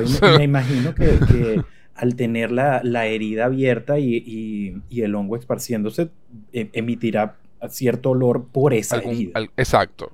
Exacto. Este, pero bueno, además que es otro momento buenísimo cuando llegan a la represa y, y él dice, damn. chavo, es un chiste, un chiste intraducible, pero yo me he reído como un cosaco, chamo. Y, I love puns, I'm sorry. y además me da demasiada risa que Joel le dice, tú no eres Ron Livingston. Y ella dice, bueno, pero ¿quién es? ¿Quién lo es? El autor del libro de chistes, ¿no? Del, del No Pun Intended. Exacto, el no pun intended. Pero me dio tanta risa. Además, la, el delivery de Bella Ramsey fue brutal. Sí, Damn. Hermoso. Qué risa. Y además, y además otro momento de, de, de, foreshadowing, sin hacer spoilers, por supuesto, para los que no han visto, no conocen la historia. Cuando él, ella le dice, ah, esto genera electricidad. Y le dice, sí, no me preguntes cómo lo haces, no sé. Y ella dice, pudiste, pudiste haberme dicho cualquier cosa. Si hubiera creído cualquier vaina. Eso, eso es foreshadowing. o sea, me pareció una línea puesta ahí, puesta ahí. Es porque esta gente cree más signo de apuntar sin dedillo, esa línea está ahí por algo. Sí, sí, sí, también, también lo creo. Este, no, no, una, maravilla todo, todo el episodio. Y ya cuando, cuando entramos a Jackson, obviamente uno está deslumbrado con la cantidad de, de, easter, eggs, pero como tú dices, están ubicados de una manera tan estratégica y solamente para y, quienes... y, orgánica. Y orgánica. Exactamente. No, son forzados, están, están en donde deben estar. Y no solamente eso, sino que eso es para las personas que conocemos el juego, pero para quien no, no, no que es una demostración más de que no necesitas conocer el juego. Y estoy tan opuesto a esa postura, eh, a esos comentarios tan tóxicos en, en, las redes, en los grupos, en, en diversos medios que deberían ser para, para, para, compartir las cosas que amamos y para debatir las cosas que no funcionan. Pero he visto muchísimos comentarios de gente que dice, anda a jugar el juego y después opinas. ¿Por qué? ¿Qué te pasa? No, no, no. Terrible. Entonces, claro, ese tipo de easter eggs no te roban en absoluto algo sobre la historia, sobre lo que estamos viendo, sobre lo que realmente importa. Son cosas colocadas orgánicamente, pero son es algo superficial. Este, entonces, después de eso, después de Shimmer, después de todo, eh, la conversación de Tommy con Joel y cosa que siempre había querido ver, la conversación de, em, de María con Ellie, con María. Sí. Oh, por Dios. Claro, porque en el, en el juego, en el juego nunca no te la muestran, pero sí ocurre. Exactamente. Eh, porque Ellie le dice yo, el María me contó sobre, sobre Sara. Y, y uno se queda como, este, ¿cómo habrá empezado esa conversación que terminó en ese? Exacto. como que, Exacto. ¿Cómo llegaron, cómo llegaron ellas dos a hablar de la hija de Joel? Mientras esperamos a que ellos se caigan a tiro, ¿qué te parece si te hablo de la hija muerta de Joel? Como, ah, tell me more. exacto, exacto. No, no, genial. Además que antes de hablar de eso, me dio mucha risa la vaina cuando, cuando, cuando María le está explicando a Joel cómo funciona todo. Sí.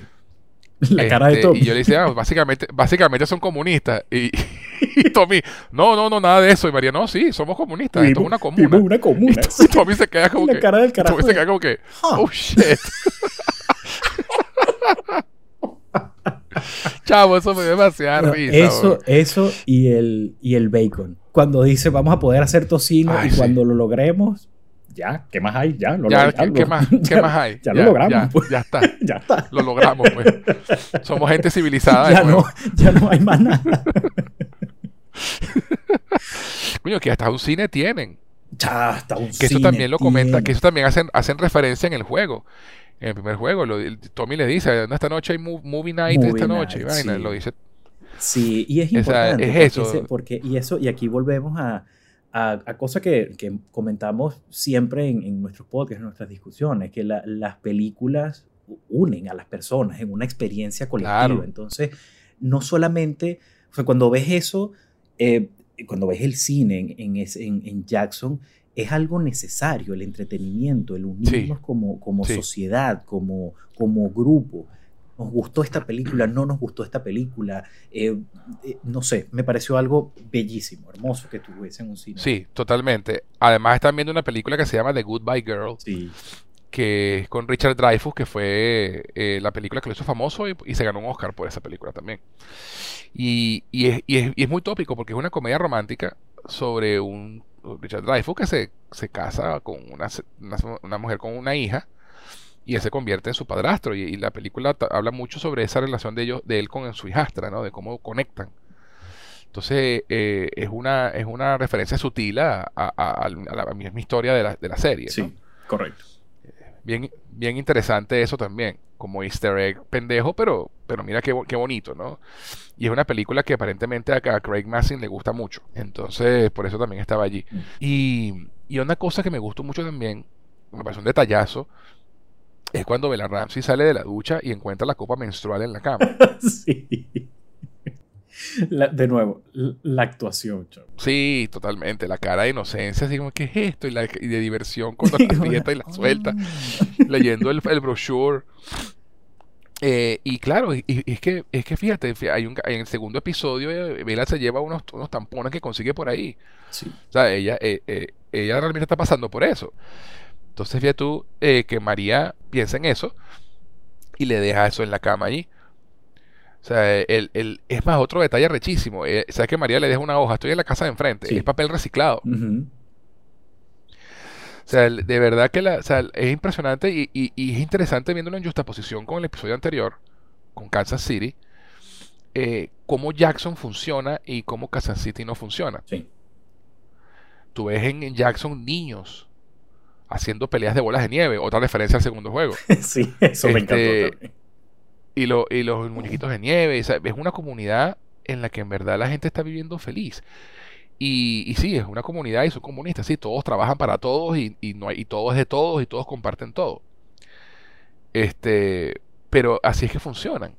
Sí, esos son... Todo el mundo coopera, todo el mundo coopera, todo el mundo trabaja. Es lo más cercano a, a, a, cómo, a cómo volver a, a empezar. Pues. Entonces, eh, escuchamos un poco la historia de, bueno, primero éramos unos poquitos y luego poco a poco fuimos creciendo, pero alejados de esa filosofía de, de otra boca que alimentar. Tipo, siempre alguien puede hacer algo en mayor o menor escala. Obviamente los niños no salen a hacer guardias, obviamente este, lo, ¿sabes? las personas más fuertes no se ponen eh, quizás a, a, cocinar o a hacer trabajo de tierra, pero eh, hay como, para que una sociedad funcione, eh, hasta, claro. o sea, para que, por, ejemplo, para que haya movie night, coño, alguien tiene que haber conseguido esa película, alguien tiene que haber puesto la tela blanca, alguien tuvo que haber atornillado el proyector, arriba, o sea, se tienen que hacer cosas y todo el mundo trabaja eh, para, para, poder sobrevivir, eso. es todo. Que es interesante lo que mencionas de Kansas City, porque básicamente lo que ocurrió en Kansas City era Em, era lo, que comentamos en el, en el podcast, un cambio de, de administración. Es la misma, es, por la, o sea, un gobierno que está haciendo, que por la fuerza, es derrocado por la fuerza, pero la fuerza sigue siendo el común denominador entre ambos, entre el viejo y el nuevo gobierno. Entonces realmente no tenemos Misma mierda, diferente, diferente nombre. Misma mierda, diferente nombre. Exactamente. Entonces es muy impresionante ver cómo funciona la, la comunidad en Jackson. Este, y y de verdad, pues la ropa, todos se ayudan. Mira, aquí tienes ropa nueva, aquí tienes un bolso nuevo, ¿sabes? Y te corto el pelo. Y hay toda una, una, cuestión. y por eso es que son tan recelosos con quién dejan entrar. Exactamente. Y, y, es donde viene la conversación, la primera conversación entre Joel y, Tommy, que es en el bar.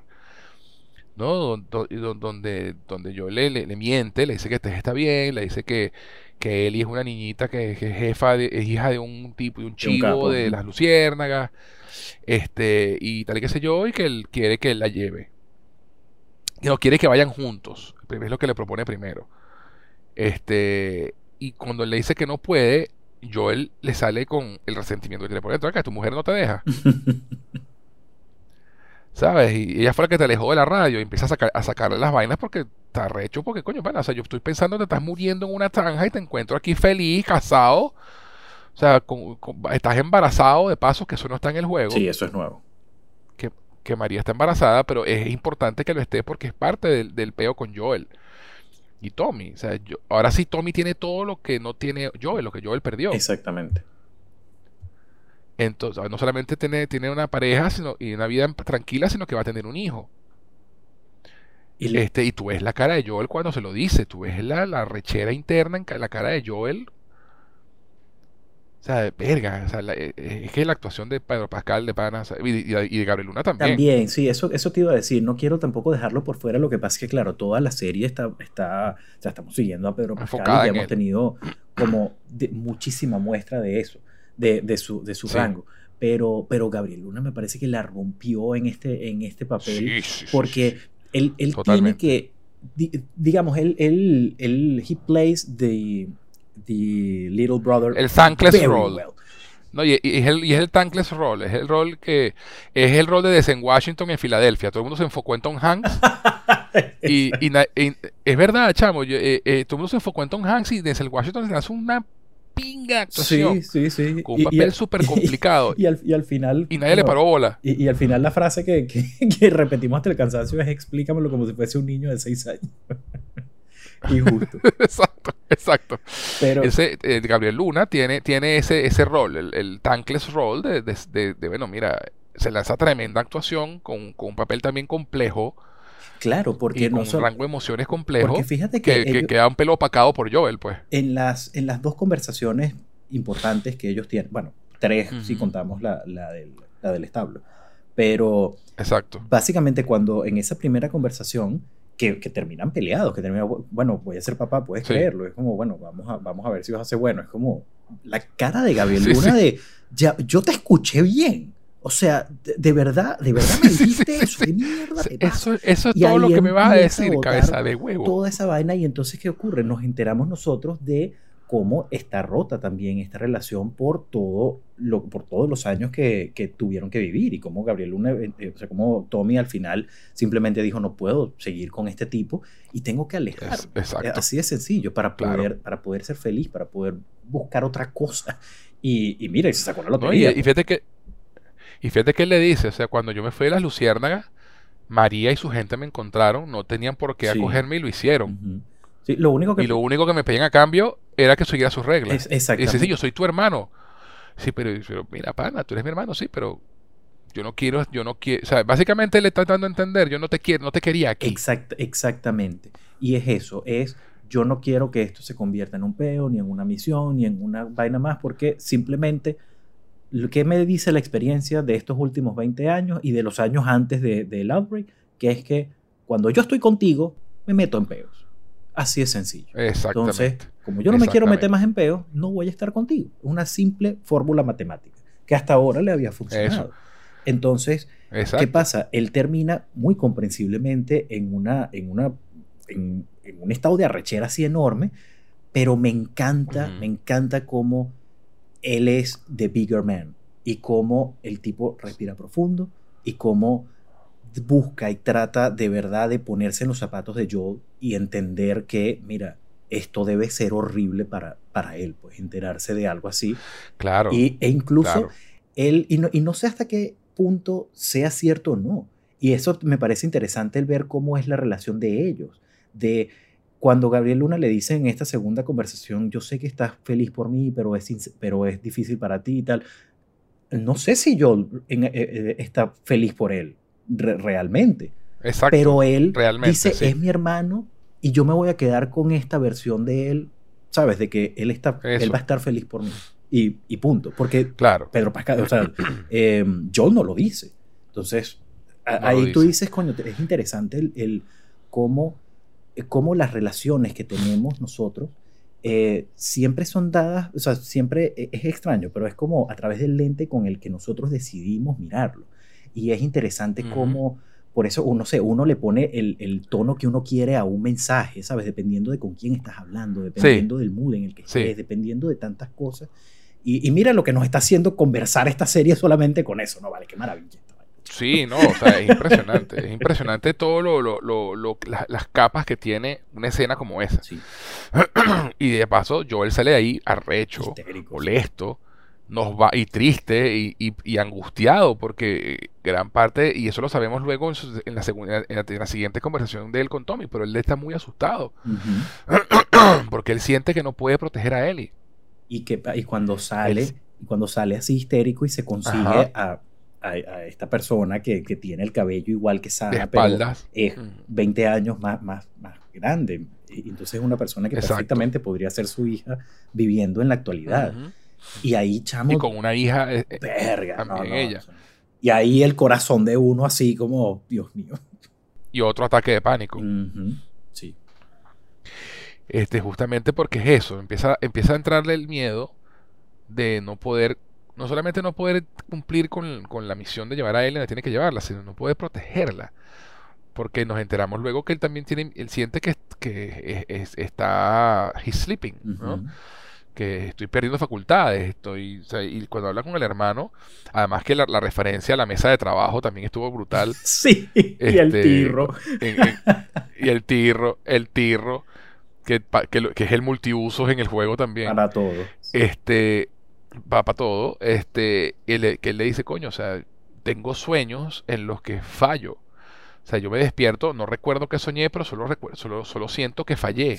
Fallo hasta en mis sueños. O sea, mira tú qué fuerte eso. Sí, y, es algo, y es algo que, han, que han establecido también desde el primer episodio. Entonces tú haces un recuento de, todo lo que ha perdido Joel en, en eh, a lo largo de la serie. Y solamente con eso creo que, honestamente creo que no hay un solo episodio que, que, termine. Quizás el cuarto, que es, ¿sabes? La, primera mitad de, una, de la historia de Kansas.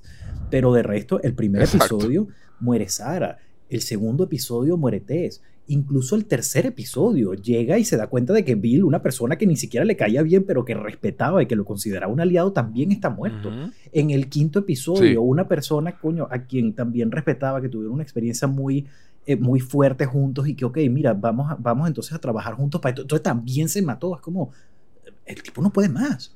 Y en efecto, no puede esa segunda conversación es eso. Yo finalmente abriéndose y finalmente aceptando que no puedo tragarme este sentimiento más, no puedo, no puedo enterrar este dolor, no puedo seguir así, no, no puedo. Y, ahí estamos viendo a, Pedro Pascal ganándose su Exactamente, y ahí vemos el Emmy clip que, Exacto. o sea, cuando, como dices tú, cuando echa el cuento de los sueños, del sentimiento, de cuando cuando le dice, ya es inmune y ves que, los ojos se le empiezan a, cristalizar y poco a poco, es como, hay, hay una escena, y la reacción de Tommy, en, Babylon, este, ¿viste, viste la, la película? Sí, sí, sí. Ok, la escena de Margot Robbie. Eso, de, vea, ¿será que puedes, puedes llorar? Sí, claro, ay, llora, pero ¿será que puedes votar por un solo ojo? Sí, pero ¿será que puedes botar una sola lágrima? Sí, claro. Ese, ese era Pedro Pascal en este momento de, verga, Pedro, ¿será que puede, o sea, ¿será que puedes empezar a hablar pero botar la lágrima cuando digas la primera sílaba de tu quinta palabra? Sí, claro, no hay rollo. o sea, qué, impresionante, qué buen, qué buena Totalmente, totalmente, totalmente. Pero impresionante. Y, sabes que esa, esa, todo ese diálogo de, de que sueño y, fallo en mis sueños y no sé qué, todo eso fue improvisado por Pedro Pascal. No sabía, vale, no sabía eso. No, no, una, una, salvajada.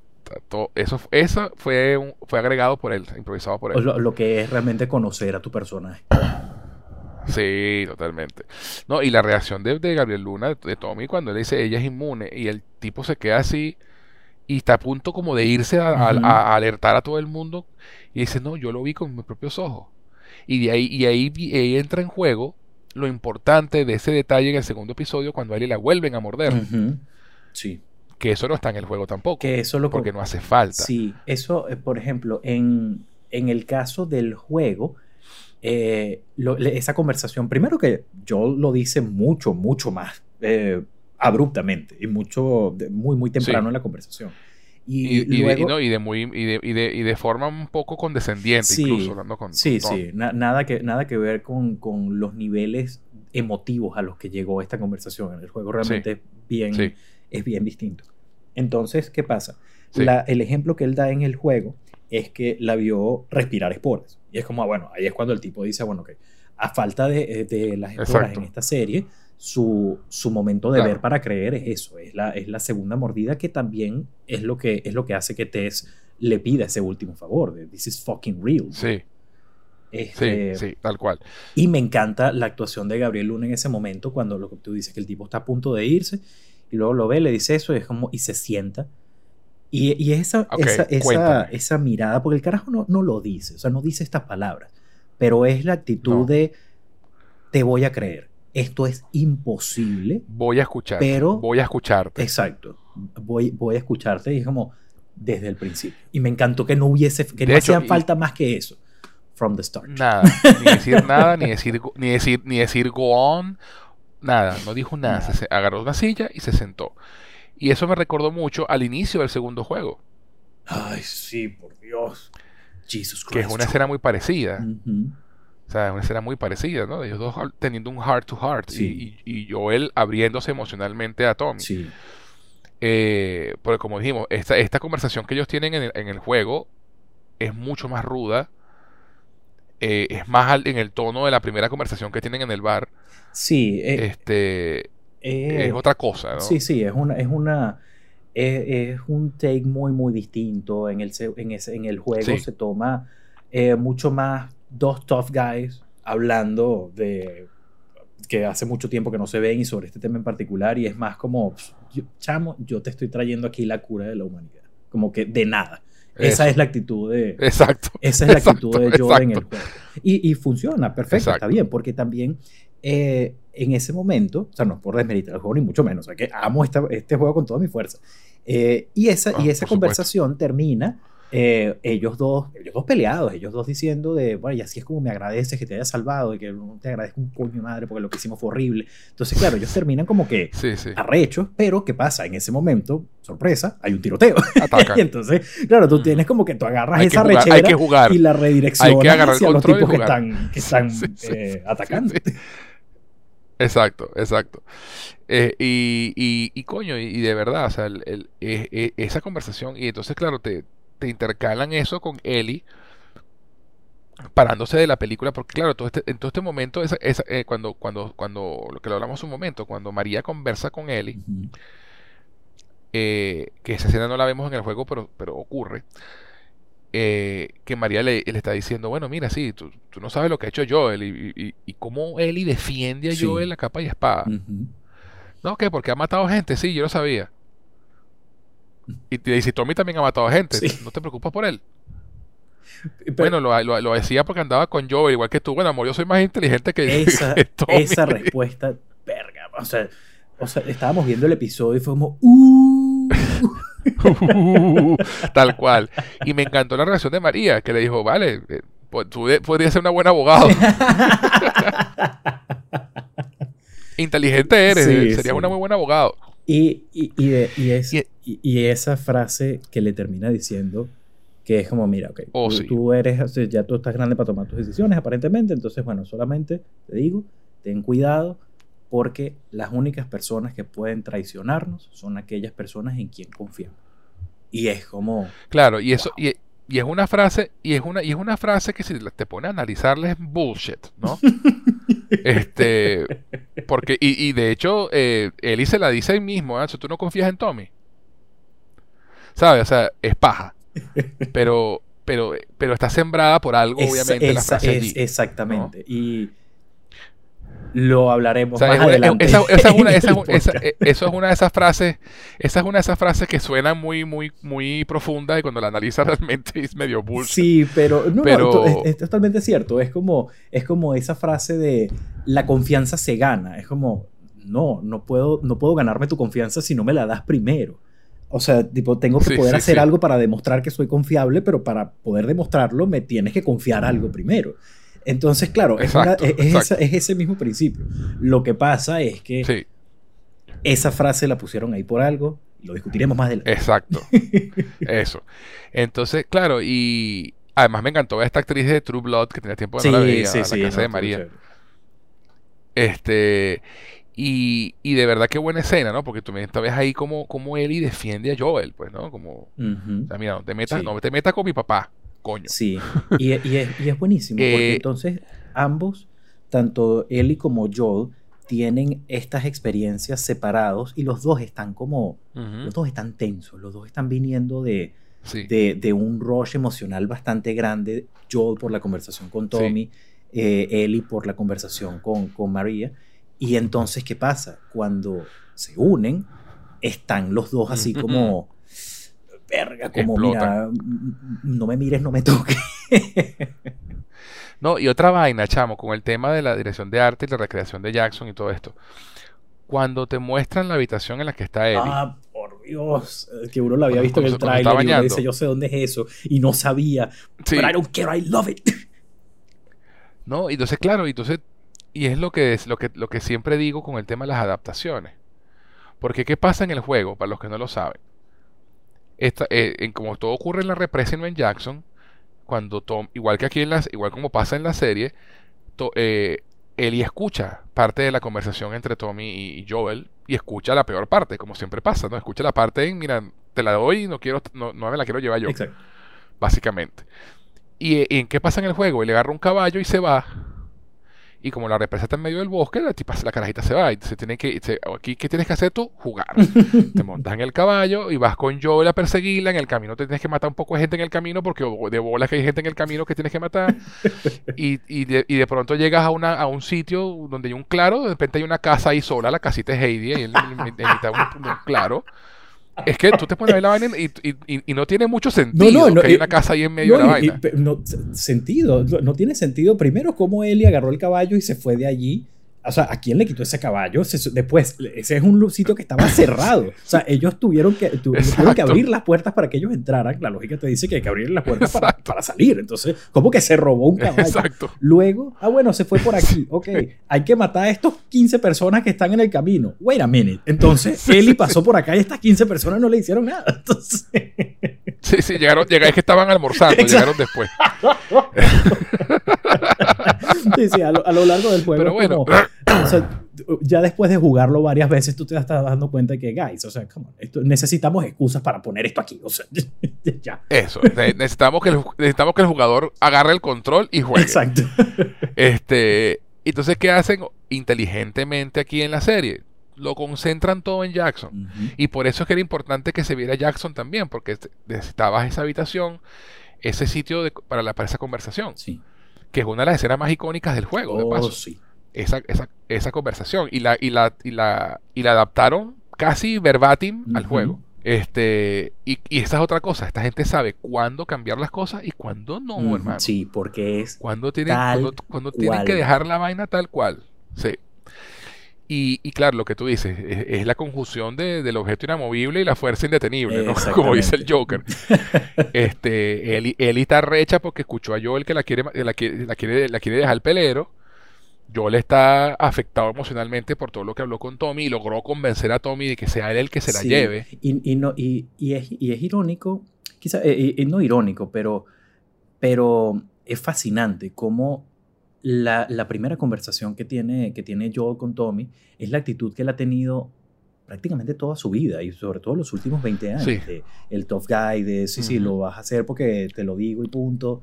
Y, y sabes, todo, todos los carajazos. Y eh, cuando decimos, obviamente, Joel convence a Tommy de hacerlo, pero no, no manipulando, no, este, no, no exigiéndole, no... no Siendo sincero. Porque, ¿qué pasa? Cuando Joel va con Tommy esa primera vez, su actitud es de, tú me lo debes. O sea, tú me debes esta vaina, yo estoy aquí cobrándote un favor. Esto es una transacción como, ¿sabes? Como puedo hacer con cualquier otra persona. Y él lo termina convenciendo, pidiéndole ayuda, eh, reconociendo que no puede más. Y me encanta eh, no sé por qué la frase se me quedó tan, tan, tan grabada. Creo, obviamente creo que es el delivery de Pedro Pascal, pero cuando, cuando dice, y la, la niña me, me, tuvo que salvar. Hace cinco oh, años. Además se le quiebra la voz diciendo. years ago I would have destroyed him. O sea, tú tienes idea de lo, que yo le hubiese hecho ese carajo hace cinco años. Pero ahorita estoy demasiado viejo, demasiado lento, demasiado sordo. Y un carajito, o sea, un carajo que no se ha quitado los pañales, que lloró cuando lo maté, Eso. me tuvo que salvar esta carajita. Y es como, no, no puedo. O sea, emocional y físicamente no doy. Y no puedo, no doy más. puedo seguir fallando, que es lo que, lo, que ya hemos conversado. No, no, chaval, qué, qué, belleza, qué belleza de escena. Qué sí, no, no, o sea, además de, que de guion, de verdad, que ese guion, este guion lo escribió Craig Massing, y de pana, o sea, por Dios, Craig Massing. O sea, de verdad, qué talento. Y, y entonces, claro, eh, Gabriel Luna termina, Tommy termina aceptando, y dice, está bien, pues yo lo llevo. Y él le dice, no puedes contarle a nadie lo que, lo que, que él es inmune, ni siquiera a María. Porque si se enteran, no van a preguntar nada, le van a pegar un tiro. Exactamente. Van a aplicar, van a aplicar el, el, Fedra, pues. Que, que es, es, una que es la manera de sobrevivir. El perro es para eso el perro hubiese, le hubiese atacado y se hubiese comido a la persona o le hubiese metido un tiro ahí mismo, punto. Bueno, y ese es otro momento en la conversación también de, de Pedro Pascal dice, ¿sabes? Cuando lo, cuando lo del perro, yo me quedé paralizado, no, no, no, hallaba qué decir, no hallaba qué hacer. Estaba muerto de miedo y no hallaba qué hacer, no pude decir nada, no pude hablar. O sea, el tipo dice, estoy, estoy en, en, en el fondo del barril. Sí. o sea, realmente llegué hasta aquí, no sé cómo y no puedo más. Y entonces va a hablar con Eli para decirle, mira, te vas a ir con Tommy. Y viene esta, esta escena, que esta es la escena famosa, una de las escenas más famosas del juego, donde Eli lo confronta y le dice lo único que no, no le podía decir. Yo no soy ella, yo no soy ella. El cambio en la cara de Pedro Pascal, cham. Cuando la carajita le dice, I'm not her, you know, y el tipo dice, páralo ahí. Sí, no digas otra palabra. Porque Exacto, cuando, no digas una palabra más. Y te pones a pensar, cuando Eli dice eh, el nombre, cuando Eli dice Sara, eh, te pones a pensar y es posiblemente la, la, primera vez en 20 años que Joel escucha el nombre. Porque nadie que sea cercano a Joel sabe que no se lo puede nombrar. Y si lo sabe, no se lo nombra. Exactamente. exacto, eso es lo que quise decir. Y Todo el mundo que es cercano a Joel sabe que no puede nombrar a Sara, que no puede traer ese tema, que eso está completamente vetado. Entonces. Porque, y eso, y eso, y eso es lo que te dice que Joel no ha trabajado eso. Eh, y entonces dice, María me habló sobre Sara. Y ahí mismo, como tú dices, ahí mismo en lo que la carajita dice el nombre, la vuelve a parar. Sí. Tú no puedes, no dices ese nombre otra vez. Y él le, y, y, además es, muy arrecho cuando, cuando ella le dice, mira, yo lo siento. y además la carajita sigue hablándole de frente. O sea, siento mucho lo de tu hija muerta, hermano, pero yo también he perdido gente. Exacto, tipo, tú no eres el único, el mundo no gira alrededor de ti, todos hemos ah, perdido familias, todos hemos perdido seres queridos. Y el tipo con, toda la condescendencia paternalista del mundo le dice, tú no tienes idea de lo que es la pérdida. Y, y, ahí, le dice... Y ahí volvemos. Es cuando explota, pues. una de las frases más famosas de todo The Last of Us que salió en el tráiler y la repetí en el tráiler y salió aquí otra vez y la repetí aquí otra vez con lágrimas corriendo sí, por sí. Sí, tal cual. tal cual, casi que gritándola igual que ella. El mundo que yo he querido se ha muerto o me ha dejado. O me ha abandonado. O me ha abandonado. Todos. Todos menos except fucking for you. Todos menos tú. Y, y, el empujón. Y el empujón, obviamente el empujón. Y ahora sí que no me digas que voy a estar mejor con otra persona. Fucking except for you. La verdad es que solo voy a estar más asustada. Más asustada. Y tiene sentido. Tiene todo el sentido del mundo desde la perspectiva de él. Y ¿Quién es este Tommy? Me, me, jala, me jala, sacó este tipo, yo no sé quién es. y, y, ahí es donde viene muy interesante que pasa en el primer episodio cuando, cuando Joel revienta coñazos al soldado porque le viene el, flashback del peo con Sara. La cara de y cuando lo ve. De admiración. Sí porque en su, eh, esa carajita en su vida la han defendido de esa forma. Sí. Y, y, claro, ya tienen tres, tienen más de cuatro meses, asume uno que aparte de los tres que pasaron, habrán pasado por lo menos un mes desde que salieron de Boston. Exacto. Este, y, y, y, ha, estado con Joel, y Joel con ella con incondicional, cuidándola, y ella se siente segura con Joel. Exacto.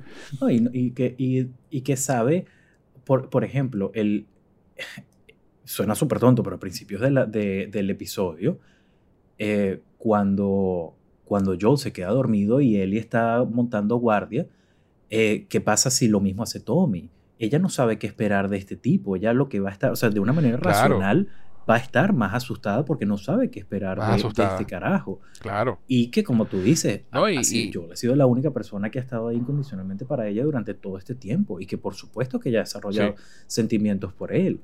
Entonces, un apego, claro. No, no, e, es otra persona más que, que quiero que, me va a dejar. Que, la, quiere, que me quiere, que me va a dejar. y entonces, claro, Joel, herido, les falta la otra, la otra parte de la conversación que todo el mundo recitó verbatim al mismo tiempo que Pedro Pascal, que tienes razón, yo no soy tu papá. Y ni de vaina, tú eres hija mía. Y, Básicamente, y, vamos, sure as hell not my daughter. Y, y, vamos por y vamos a tomar nuestros caminos. Caminos separados. Y volvemos a otro punto interesante. ¿Qué pasa en el juego? Exactamente la misma conversación. Pero Tommy la, Tommy la interrumpe porque hay que ir a caerse tiros otra vez. Porque, sorpresa, señores, hay un tiroteo. Entonces, aquí viene la parte que, que, yo digo, estaba escuchando la, el, los reviews, que la verdad a mí, me, me, parecen interesantes sus takes de Angry Joe, pero, pero me parece una persona muy extremista en cuanto a cuando ama pasionalmente eh, algo. Eh, y lo que él ha comentado, por ejemplo, es que, bueno, eh, siento que el show está muy rápido, siento que nos hacen falta como, van a hacer falta más episodios para, o sea, como para poder desarrollar mejor las cosas. Y yo me pregunto, ¿desarrollar mejor qué? Realmente, o sea, por ejemplo, estamos viendo este episodio en el que yo sé, porque yo he jugado el juego mil veces y yo sé que desde que empieza el episodio hasta que faltan 15 minutos para que termine, se han saltado por lo menos tres tiroteos. ¿Realmente la serie estaría mejor con esos tiroteos en el medio? Y la respuesta es que no, absolutamente no.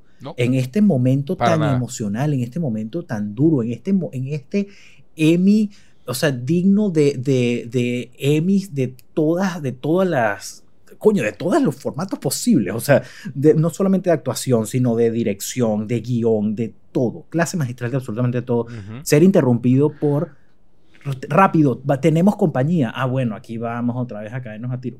Claro que no, por supuesto que no, eso no suma absolutamente nada, lo que va a hacer es distraernos.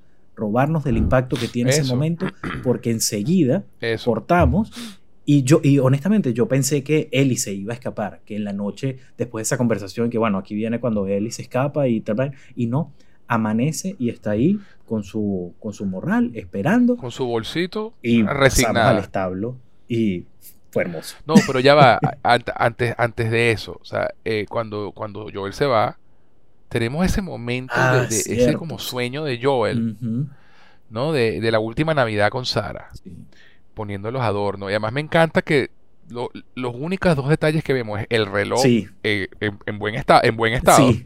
Para que, nos, que nos dice que es antes de, del peo.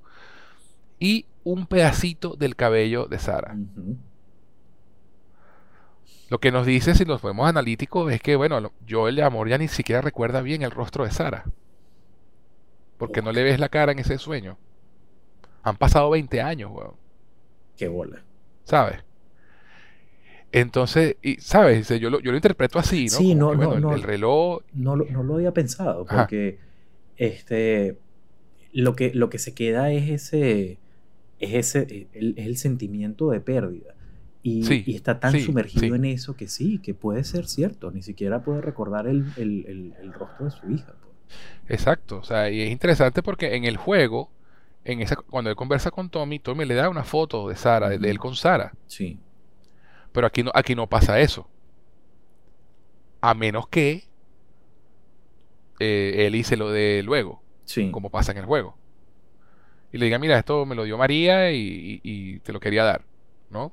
Que puede pasar. Puede pasar. Este, pero, pero fíjate, por eso me pareció tan, tan, tan, tan significativo ese momento y por eso quería señalarlo de ese sueño que él tiene, porque es eso, vemos el reloj en buen estado, los adornos de Navidad y, el, y un pedacito del cabello de Sara, que era algo muy distintivo en ella. Sí. Este, y, ya, y, y, vemos que él apaga la luz y, se acuesta a dormir y llega el otro día.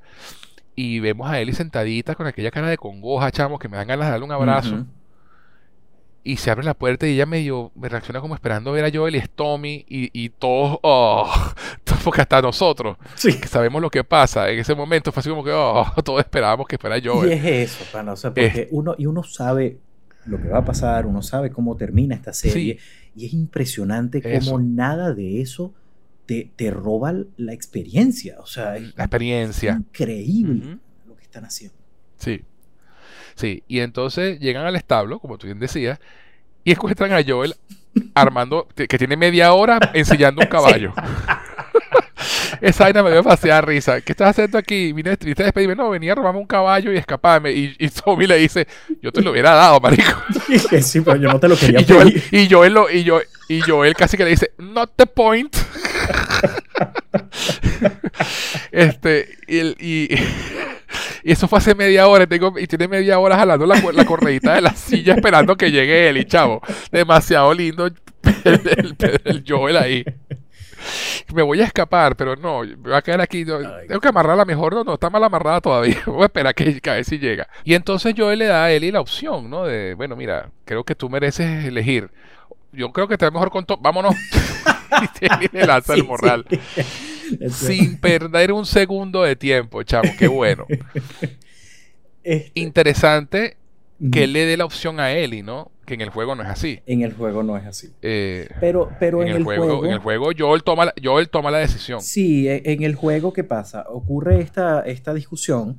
Eh, viene un tiroteo y, nos vamos a Jackson. Por supuesto, y es la única, porque of course, y es la única vez que vemos a, Jackson en el primer juego y es así a lo lejos.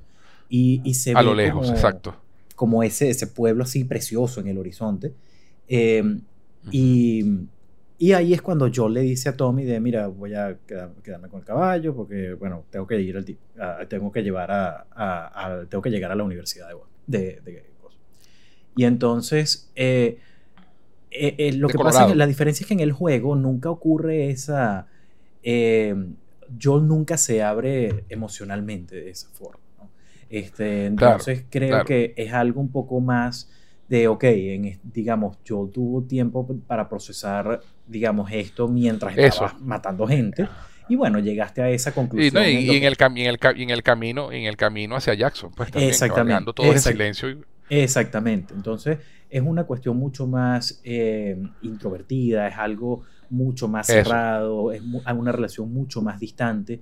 Eh, y definitivamente, como hablamos al principio del podcast, este tipo de de cambios en la adaptación lo que hacen es elevar el material muy acorde también al medio para el que está, porque si, si este tipo de escenas estuviesen en, en el juego, eh, yo, yo, personalmente las disfrutaría porque yo, yo, yo tiendo mucho a, a irme más hacia el lado eh, de, de, la historia que al gameplay, pero como lo hemos dicho hasta el cansancio, en un juego lo que tiene que prevalecer es la experiencia de juego. O sea, lo, importante son los tiroteos. Pues.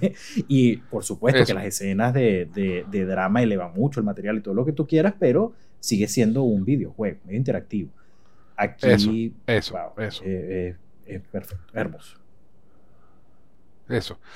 Y, y, entonces, bueno, aquí, y, además es impresionante, con este episodio me pasó algo que no me había pasado de esta forma con los anteriores yo no quería que se terminara este episodio. Eh, eh, I'm right there with you. Cada vez que, digamos, como que cerraba algo, terminaba una conversación, terminaba un día, este, porque el episodio se me, se, me pasó, o sea, fue un episodio normal, menos de 60 minutos. De una, pero pasó 58 minutos con crédito. tan cargado emocionalmente que sentí que, que duró como hora y media, pero no en mal sentido. Pasa muchísimo. Sino que es como, wow, no, que no se vaya a acabar, por favor, que no se vaya a acabar, que no se vaya a acabar. Sí.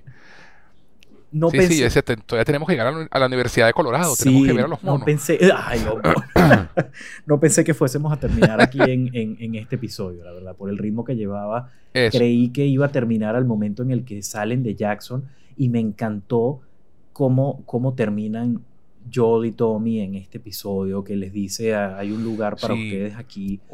Y, él le dice, estoy contando con eso. Cuando todo esto termine. Eso, como sí, como que está aceptando eso, está aceptando la posibilidad de una vida normal. Exacto, no, de una vida, de, vivir, de, no, de no, sobrevivir, de abandonar eh, todas las cuestiones horribles en, Boston y, bueno, esta vida de, contrabandista. Pues. Este, y, sí, sí, de, no de, vivir por sobre, no por sobrevivir, sino por vivir. Exacto, Muy bien dicho. Entonces, eh, y, además me encanta el detalle también de que me prestas el rifle. Sí, porque sabes, María me quitó. Ya te dije que sí, yo. que, y me, da mucha risa como a lo largo del episodio vemos prácticamente todas las emociones que uno vive con, sus hermanos, plasmadas en ellos dos. Con su familia, sí. Sí, eh, pero particularmente la relación de, hermanos es bastante particular porque, claro, nace, o sea, digamos, tienes los mismos padres, vienes del mismo círculo familiar, de alguna forma tienes las mismas, sí. o obviamente no, no es 100% el caso, pero en principio las mismas oportunidades y o sea, ventajas y desventajas en cuanto a crianza, ¿no? Este, y es muy típico de, de, los hermanos sentir eh, a veces rivalidad, sentir envidia entre unos y otros, pero el sentimiento de, de, amor siempre prevalece a pesar de las diferencias, a pesar de las peleas. Entonces es muy bonito cómo ellos se encuentran después de tanto tiempo, después la pelea que tienen, después que se abren emocionalmente. Y el ver cómo al final de todo eso, mira, sí, o sea, y, y, es un crecimiento también por parte de Tommy, que comienza el episodio diciendo que mierda es esto aquí, a, mira, cuando terminen esto, que es importante, vuelvan y aquí, y aquí vamos a estar para ustedes. O sea, el mismo Tommy ahora contempla una vida con su hermano, o sea, con su nueva familia. Y Joel forma parte de esa familia. Entonces, a mí me pareció precioso, precioso. Sí, Sí, lo es. Y además es, muy arrecho cuando, lo, cuando te das cuenta que, claro, es, fue esa conversación en la que él vio a Joel completamente vulnerable, desnudo, básicamente, emocionalmente, donde Tommy entiende, por fin, por qué Joel es como es. Sí. Y qué, y qué es lo que, está pasando, lo que le está pasando. Y por eso es que él acepta llevarse a Ellie. como por amor de hermano. Sí. Eh, y, de pana muy arrecho el arco de Tommy en este episodio también. este, ese mini arco que tienen los, tres personajes en este episodio es muy bueno. Tanto Ellie como Joel como, como Tommy. Y antes de llegar al, tercer acto, pues mira, volvamos otra vez al chat GPT de Diosías para que, no, para que no, nos dé sus impresiones de, esta segunda mitad de la historia de toda la zona de Jackson y, de la, relación de Tommy y, y Joel. Diosías, a ver.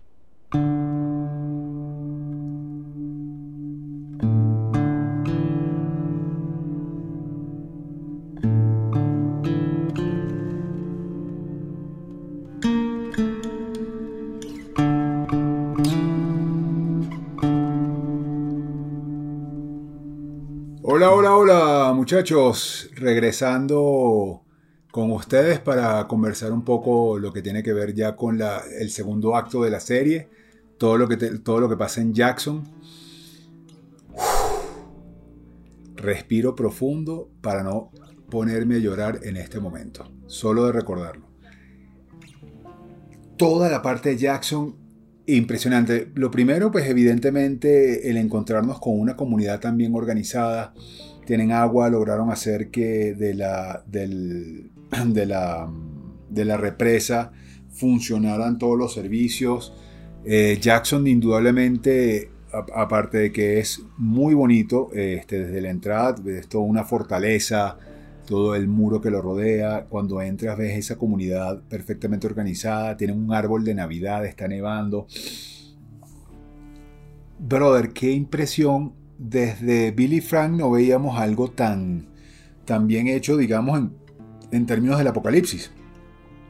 Y sinceramente me, dejó sorprendido. Además, esa primera escena donde, donde llegan y, y, y, Joel ve, a, ve a, su hermano, a Tommy, le grita con esa emoción, Tommy. Eh, Tommy lo ve, se corren, se abrazan. Eh, vemos un momento muy vulnerable de, de Joel después de todo este tiempo de toda la incertidumbre desde que empieza el primer capítulo, que no sabe nada de él, después de todo lo que han pasado, llega finalmente donde su hermano, el abrazo fraternal.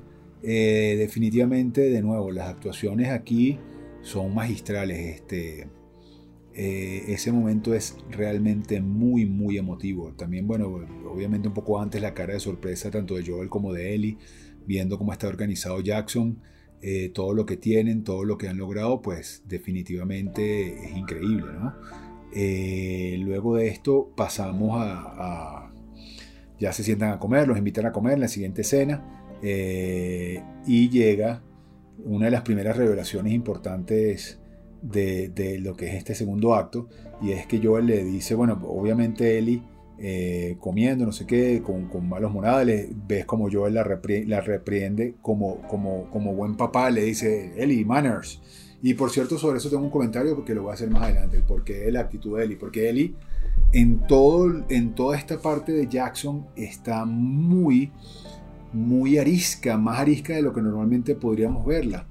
Y, y, eso me llamó mucho la atención y luego pues reflexionando y, y, con lo que pasa más adelante entiendo un poco por qué la reacción. Supongo que también ustedes hablaron un poco de eso, pero quiero dejar mis two cents, mis dos centavos en ese, en ese sentido. Eh, la revelación es que yo le dice, bueno, disculpe señora, gracias por la hospitalidad, pero quisiera tener un momento con mi familia, un momento de familia. Y Tommy, Tommy pone cara de consternación, le va a agarrar la mano a, María y le dice, yo, eh, María también es familia. Sin decir más nada. Y Ellie, de una manera muy graciosa, le dice algo así como, shit, congrats, este, diablos, eh, felicitaciones. Y Joel se queda paralizado una sola pieza. Y. Y Ellie le dice: Joel, di congrats, felicítalos. Joel los felicita de una manera muy fría. Y, y, notas pues la tensión entre los hermanos. Y, esto, y esto va a tener pues por supuesto su payoff más adelante eh, en relación a lo que sucede, porque después de esto vienen, pasan varias cosas, pues él Ah, bueno, un momento divertido antes, antes de esta conversación o entre esta conversación que después van a tener Tommy y Joel. Eh, y esto es un detalle que resalto porque leyendo, leyendo reseñas del capítulo antes de, antes de, después de, verlo y antes de grabar esta, esto con el poderoso chat GPT, gracias EI, y gracias tecnología. Eh, pasa algo muy, un momento gracioso, Eli, les, bueno, les, ofrecen eh, la casa, no sé qué, no sé qué más. Eh, y, y Eli va y se baña, no sé qué.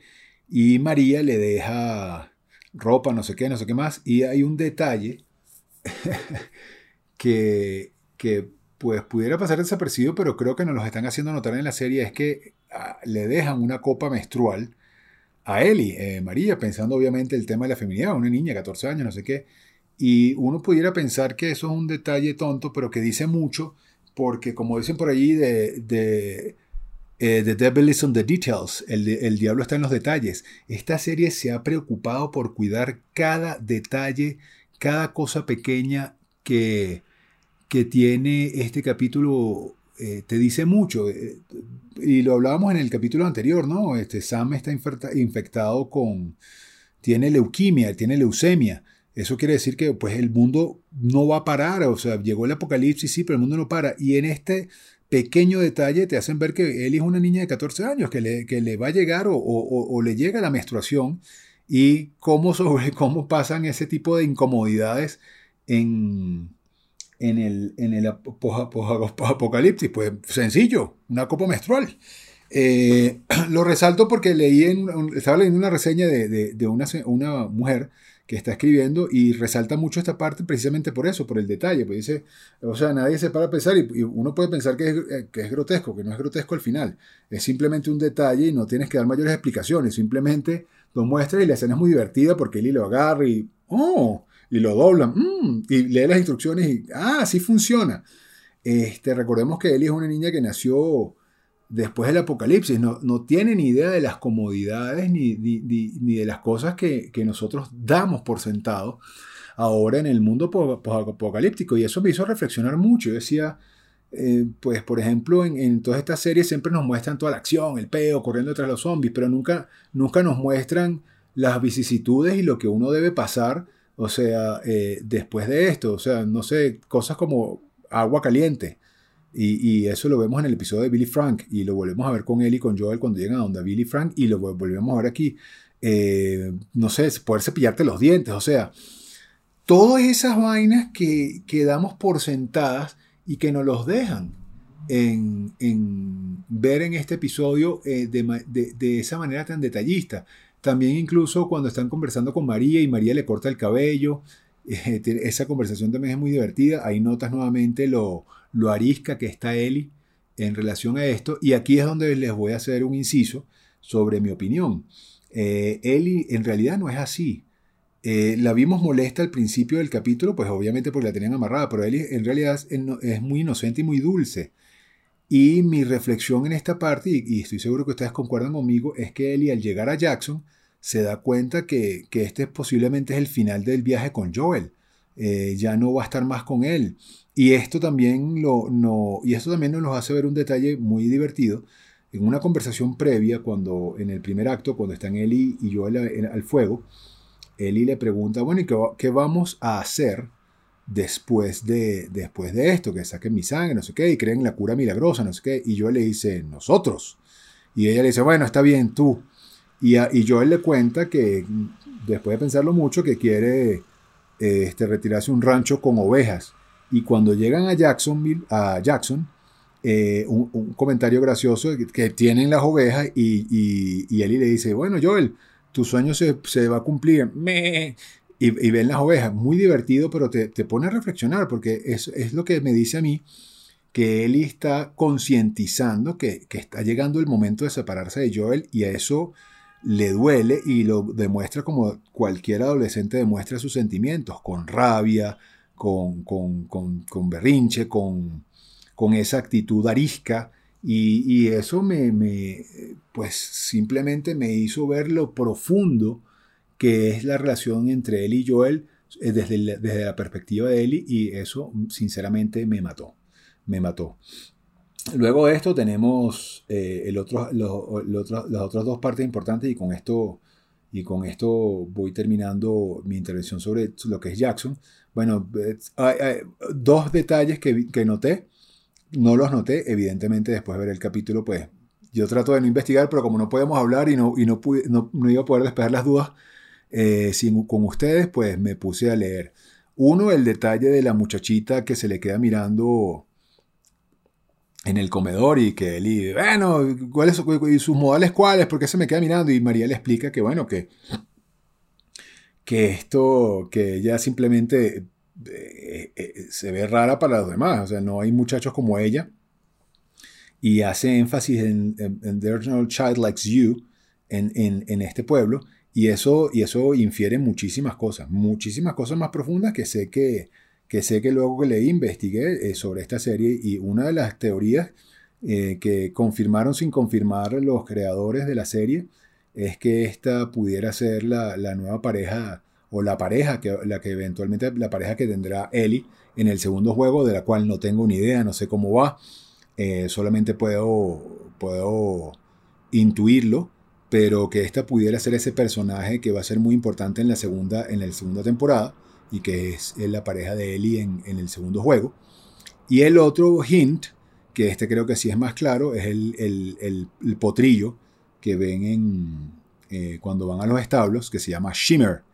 Por lo que leí, y bueno, ustedes deben haber hablado de eso también y deben haber flipado, como dicen los españoles.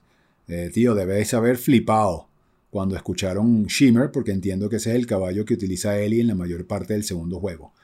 Nots, ya una segunda temporada, para el momento en el que sale este episodio ya está confirmado que tenemos una segunda temporada, aun cuando dudo mucho que cuando lo estuvieran grabando eh, lo tuvieran en mente. Entonces, pues me imagino que fueron simples easter eggs o nots a lo que podría pasar, porque recordemos que cuando se grabó la serie, pues no había una segunda temporada aprobada. Sin embargo, para el momento de emisión de este capítulo, sí ya está confirmado que está está, está eh, que va a salir un segundo episodio y pues por supuesto me imagino que en el momento fueron easter eggs, pero que sí van a tener un payoff en la segunda temporada. Eh, luego de esto, y haciendo este paréntesis, el diálogo entre Tommy y Joel, hay dos. El primero cuando está en el bar, donde Tommy y Joel terminan peleando, pues porque Joel está sorprendido de todo lo que está pasando, está molesto por la situación, él le, echa en cara a, Tommy que María, que seguramente fue por influencia de ella, que no, que no, que no, no se puso más en contacto con él y no le importó nada, no sé qué, no sé qué más, y, terminan muy molestos en este, en este encuentro, este, están viviendo, eh, yo, Tommy le dice algo muy crudo, pero muy cierto, a Joel le dice, pues el hecho de que tú hayas parado, que tu vida haya, haya parado no quiere decir que la mía también, entiendo que perdiste a Sara, no sé qué, toda la vaina, eh, pero la vida continúa para mí porque además la, la, otra revelación es que María está embarazada, eh, Tommy va a ser papá, y eso a Joel le, le, le, cae como una patada en, los testículos, o sea, el tipo se queda loco. Y, bueno, y si lo piensas también, pues, este, traer hijos al mundo en este apocalipsis, pues tal vez no sea la mejor idea. Pero Tommy está en, en, en una posición... Tommy está en una posición muy cómoda eh, o relativamente cómoda y pues tal vez se pueda dar ese lujo y es su esperanza, porque también lo hablamos en el capítulo pasado. Todos debemos tener una motivación en la vida para que, para que esto, para que, para seguir adelante y la motivación de Tommy ahora va a ser que va a ser papá y le dice, estoy asustado, I'm, scared as shit. Y, y, Joel lo que hace es molestarse y, con esto termina esta, este primer encuentro de ellos eh, de una manera muy amarga. Luego, en el segundo encuentro entre Tommy y Joel, eh, eh, eh, Tommy, Joel, encontramos a Joel arreglando los zapatos, no sé qué, por cierto me da risa. Me acordé mucho de ustedes la referencia cuando Joel está tratando de arreglar los zapatos con cinta pegante, que con eso es con lo que resuelven todo en el juego. Eso también me dio mucha risa, el, el nod de eso.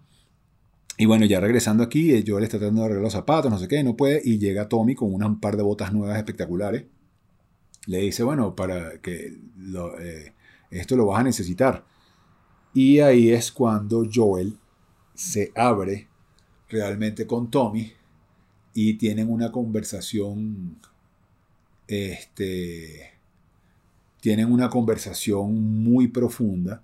Aquí Joel le dice la verdad sobre Ellie a Tommy y le pide ayuda. Y aquí es cuando vemos por primera vez a Joel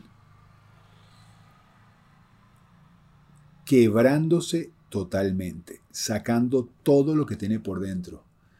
Joel da todos sus... Aquí Joel da todo su, toda la muestra del miedo, de lo que tiene por dentro, de lo que está realmente pasando, se derrumba. Es una escena realmente muy, muy conmovedora. Joel le dice, yo no tengo la fuerza que, que tenía antes.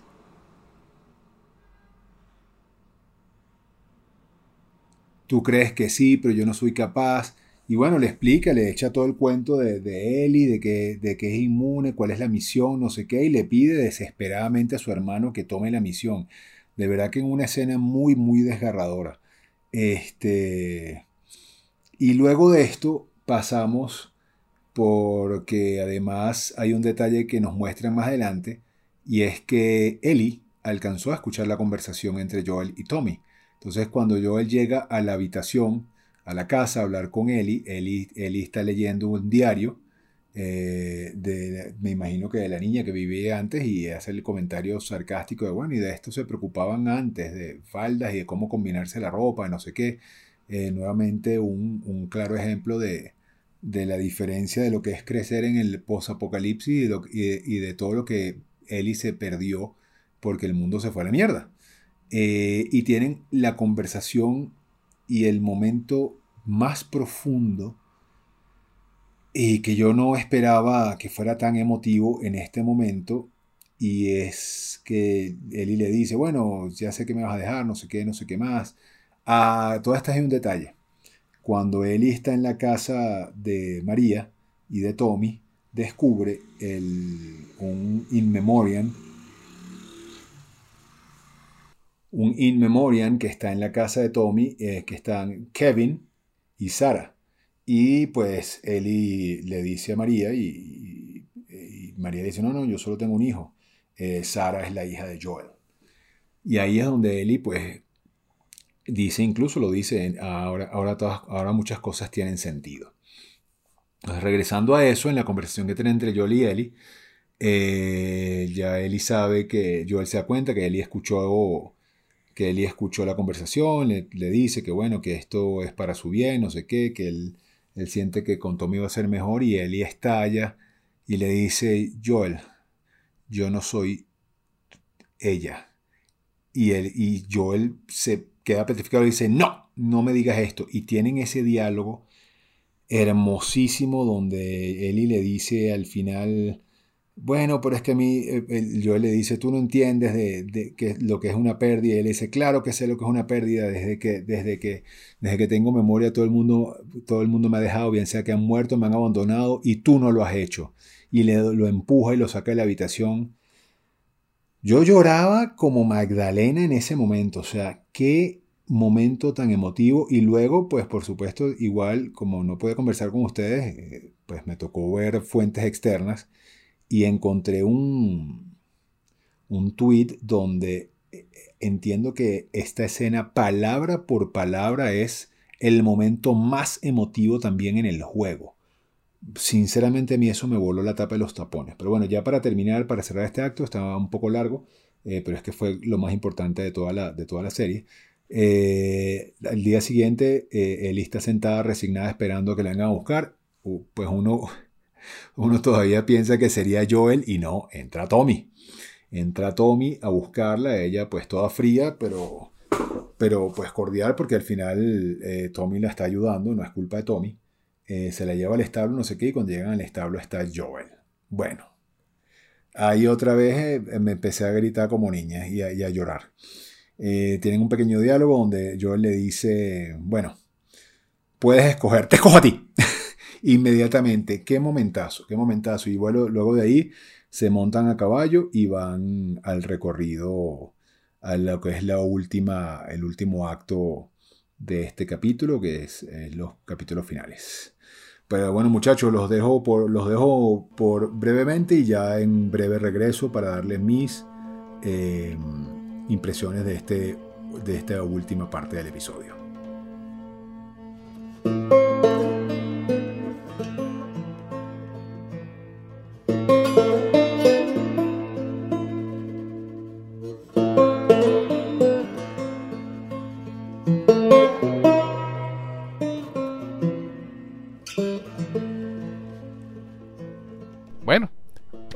Más, ahí tienen la opinión de Diosías. Lamentamos si difiere de la nuestra, como les dijimos.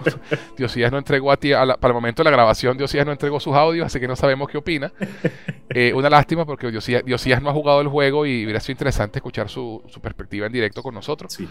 Pero bueno, ya lo, interrogaremos eh, antes de hablar del siguiente episodio, como hicimos contigo con, el episodio 3. Eh, y, bueno, entonces ahora vamos al tercer acto, a los últimos 15 minutos del capítulo eh, que, hace rato hablábamos de que no hace falta un montaje, aquí tenemos uno pequeñito, pero este es importante porque es un, es un, montaje más emocional que, de entrenamiento, ¿no? A pesar de que hay una escena en la que yo le está enseñando a disparar a Ellie con el rifle de, francotirador, pero es más, es, no es tanto el, tema del disparo, sino es la, el ver cómo cambió radicalmente, una vez más, la relación entre ellos dos después de todo lo que pasó en Jackson. Ves a Joel sonriendo, echando vaina, vacilándose a Ellie, Ellie vacilándose a Joel y los dos riendo. O sea, eh, ves la relación de padre e hija allí. ¿no? Eh, eh, me, me, encantó ese momento. Él dice, no, aprieta el gatillo como si lo amara. Así que, bueno, ¿vas a disparar la vaina o lo vas a, lo vas a preñar? y la caraja que, no, la amiga está desviada, que no sirve, que es el arma, y pa, y le sí, sí, sí, sí. You y, la vaina dice asshole. Sí, además la cara de Pedro Pascal cuando la, carajita ve dónde pegó el tiro, pero Entonces, claro, estoy completamente de acuerdo contigo en lo del montaje de entrenamiento, pero la razón por la cual esto es importante, porque uno podría decir, ¿por qué entonces no me mostraste cómo es la relación de, ellos, eh, digamos, un poco más eh, brusca? De, bueno, mira, el, el, rifle se dispara así, tienes que hacer esta cuestión y tienes que hacer esto. Eh, ¿por qué no me mostraste eso como lo estás haciendo de esta forma? Porque ya hemos visto cómo es su relación, cómo ha sido en el episodio 4, que es el primer episodio en donde los vemos a ellos dos ya solos por completo, después viviendo lo de Henry, y después cómo ha evolucionado su relación tres meses después, pero seguimos, que, seguimos viendo cierta distancia, porque lo importante no es ver la relación en un sentido de digamos, del cómo enseñar a disparar o cómo enseñar a sobrevivir o cómo, cómo sostener un arma. Es, es emocional, es lo que eso representa.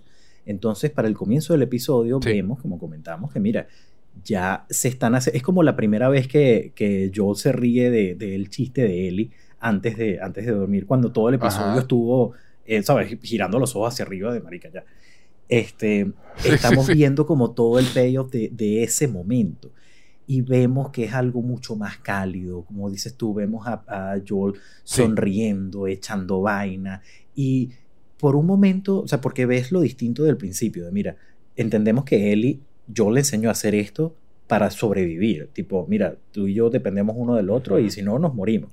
Aquí es como con alegría, Exacto. o sea, cuando un padre transmite conocimientos a, un hijo, a, próximas generaciones. Eso, eso, iba, eso iba a decir. Es algo precioso. Eso era, más porque quiero enseñártelo porque me provoca enseñarte, porque quiero que y no solamente eso, sino que sino no porque me convenga, sino porque de, que más de, de, de, padres e hijos que contarles cómo, cómo era uno, o sea, cómo era el padre en, en, su juventud, en sus tiempos, o cómo se hacían las cosas, y sobre todo con una diferencia tan grande como antes y después del apocalipsis, ¿sabes?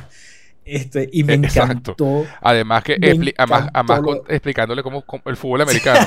lo del fútbol americano, que es tal cual el, el, en el videojuego, cuando llegan a, a la Universidad de Colorado, también está tratando de explicarle y es como, pero ya va, es, tienes que verlo varias veces para, para poder entenderlo. No, además dice, entonces corren en línea recta. que bueno, sí, básicamente. que bueno, la violencia ayuda. Que bueno. Pero lo que me mató de toda esa Exacto, pero con violencia. los contratistas. Sí, The Contractor. Yo, The Contractor.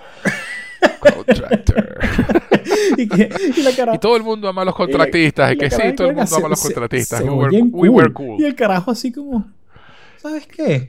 Éramos cool. Es claro que sí. Todos amaban un contratista. Todo el mundo amaba a los contratistas. y ahí entra también lo que pasa antes en el episodio de me hubieses dicho cualquier cosa, te hubiese creído. Y, ahí está. Exacto, exacto, exacto. Todo el mundo no ama a los contratistas. No, señor. No, y la fotografía. este, ah, este episodio tiene la mejor fotografía de la serie sea, a partir de ese momento de que termina esa conversación, que, que empieza eh, la, creo que esa es una de las... De, esa, esa era la, la, misma música que usaron en el trailer, si mal no recuerdo. Pero bueno, obviamente... y, es, la, no, es, la, es, la, es la música del, de los créditos finales del, primer, juego. ¿verdad? Sí. Este, Todas las tomas de ese, de, de ese, de ese montaje, chamo, eran un, un, protector de pantallas. Qué vaina tan preciosa. Totalmente. Cuando están cabalgándose en el horizonte, lo único, lo único que faltaba era Marlboro hacia arriba. Sí, sí, tal cual una belleza de fotografía. Y quiero, y quiero hacer una distinción a la directora de, de este episodio, que se llama Yasmila Zbanik, que es una directora de cine, guionista y productora bosnia. Ah, mira. Y ella fue, ella fue la que hizo la película esta Aida, que, estuvo nominada al, eh, Oscar en el 2020. Ella fue la que escribió y dirigió esa película. Eh, y es la que dirige este, este episodio y es un trabajo fabuloso. Y la directora de, de fotografía del, episodio es la misma de Aida, de esa película. Coño, voy a, voy a, buscarla, porque como dije, esta mujer acaba de dirigir mi episodio favorito de lo que va a ser. Totalmente, totalmente. Y, entonces llegamos a la Universidad de Colorado, que le habían dicho, que, que Tommy le había dicho que era 10 días y llegaron en 5.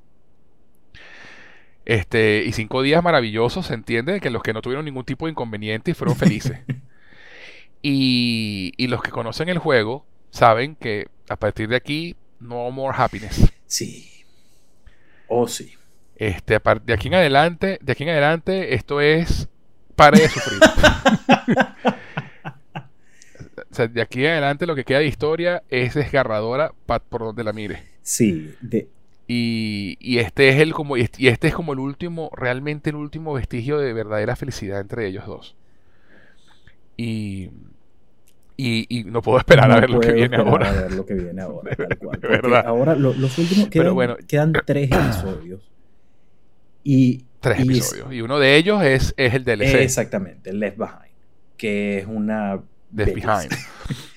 este. Es una belleza de historia, uno de los mejores DLC ever made. Sí pero me encantó cuando llegaron a, la universidad. Es recreada exactamente igual, los monos. Exactamente igual. Además, además la imagen de ellos, además la imagen de ellos dos a caballo entrando a la universidad. O sea, es, el juego. el juego. Obviamente en el juego. Además, él contándole que, él contándole que quiere ser cantante y vaina. O sea, toda esa vaina también es Obviamente el juego. en el juego Llegamos a la universidad. Ay, esta puerta está cerrada. ¿La puedes brincar? No. Bueno, déjame meterme en el sótano lleno de infectados, matar a todos esos bichos, salir por arriba y abrirte la puerta. ¿Seguro que no la puedes brincar? No, no, segurísimo. No Exacto. no hay nada que Pero, este, De, nuevo, de nuevo, hay que jugar. Exactamente. Eso no hace falta. Que es lo importante de aquí? Todo el arco de los personajes que ya hemos mencionado estos momentos de, absoluta felicidad entre los dos en el que creo que ambos simplemente aceptaron que, se quieren.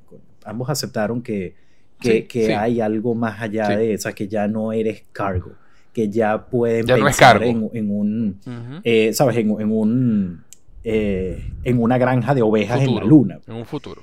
Este, eso, eso. Y entonces eso es lo importante de este episodio y por supuesto el final, que es, mira, The Fireflies no están aquí. Vemos el mapa, que la manera, la manera en donde, en donde, como se enteran que están, que hacia dónde ir, es distinta en el juego que, aquí, pero para efectos funciona. Claro, pero, pero, en el, claro, porque en el juego, como lo hemos dicho y lo, y lo repetiremos hasta el cansancio, hasta que se entienda lo que es adaptar un medio, en el juego tú descubres detalles de la historia explorando escuchando grabaciones. Y así es como te enteras, escuchando una grabación y leyendo unos papelitos por ahí que encuentras. Este, que están en, el, hospital St. Mary, en Salt Lake City, en Utah. Entonces, mira, tienen que. Además, me encanta que hacen el jumpscare de los monos en la oficina también, igual que en el juego, me encantó. Primera vez viendo un mono, primera vez viendo y, un mono. sí. Y, y cuando se están yendo, cuatro o cinco huevones llegaron allá a saquear. En el juego son como 18. porque, porque, ¿qué pasa en ese momento? Otro tiroteo. este, y, y, me, y me gustó mucho porque claro, el juego es mucho más dramático en este asunto, ¿no? El, Joel tiene ese accidente en el que queda apuñalado. En el juego la vaina era una puerta y se cae de un piso, de un piso, un piso para el suelo y cae encallado en una viga pana, nadie se para de esa vaina. Sí, sí, sí. O sea, en la vida real, es la vida real. Joel se cae ahí y el coñazo en la cabeza, más la encajada de la viga en el, en el, costado, ese sí, sí, ya, ahí, quedó, punto. Ahí quedaste.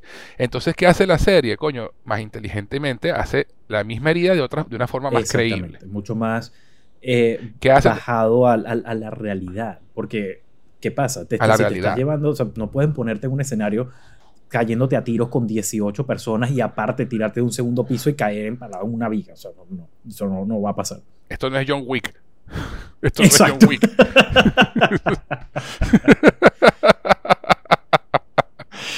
este, y coño, y qué bien, un, carajo, otra vez se le, se le, eh, sorprende a Joel por el tema del oído y es Eli la que le advierte, esquiva de vaina el batazo, el bate se parte contra un árbol, me encantó, eso sí, que yo le hiciera el choke del juego. Uno cuadrado. te iba a decir, uno así, pisando cuadrado.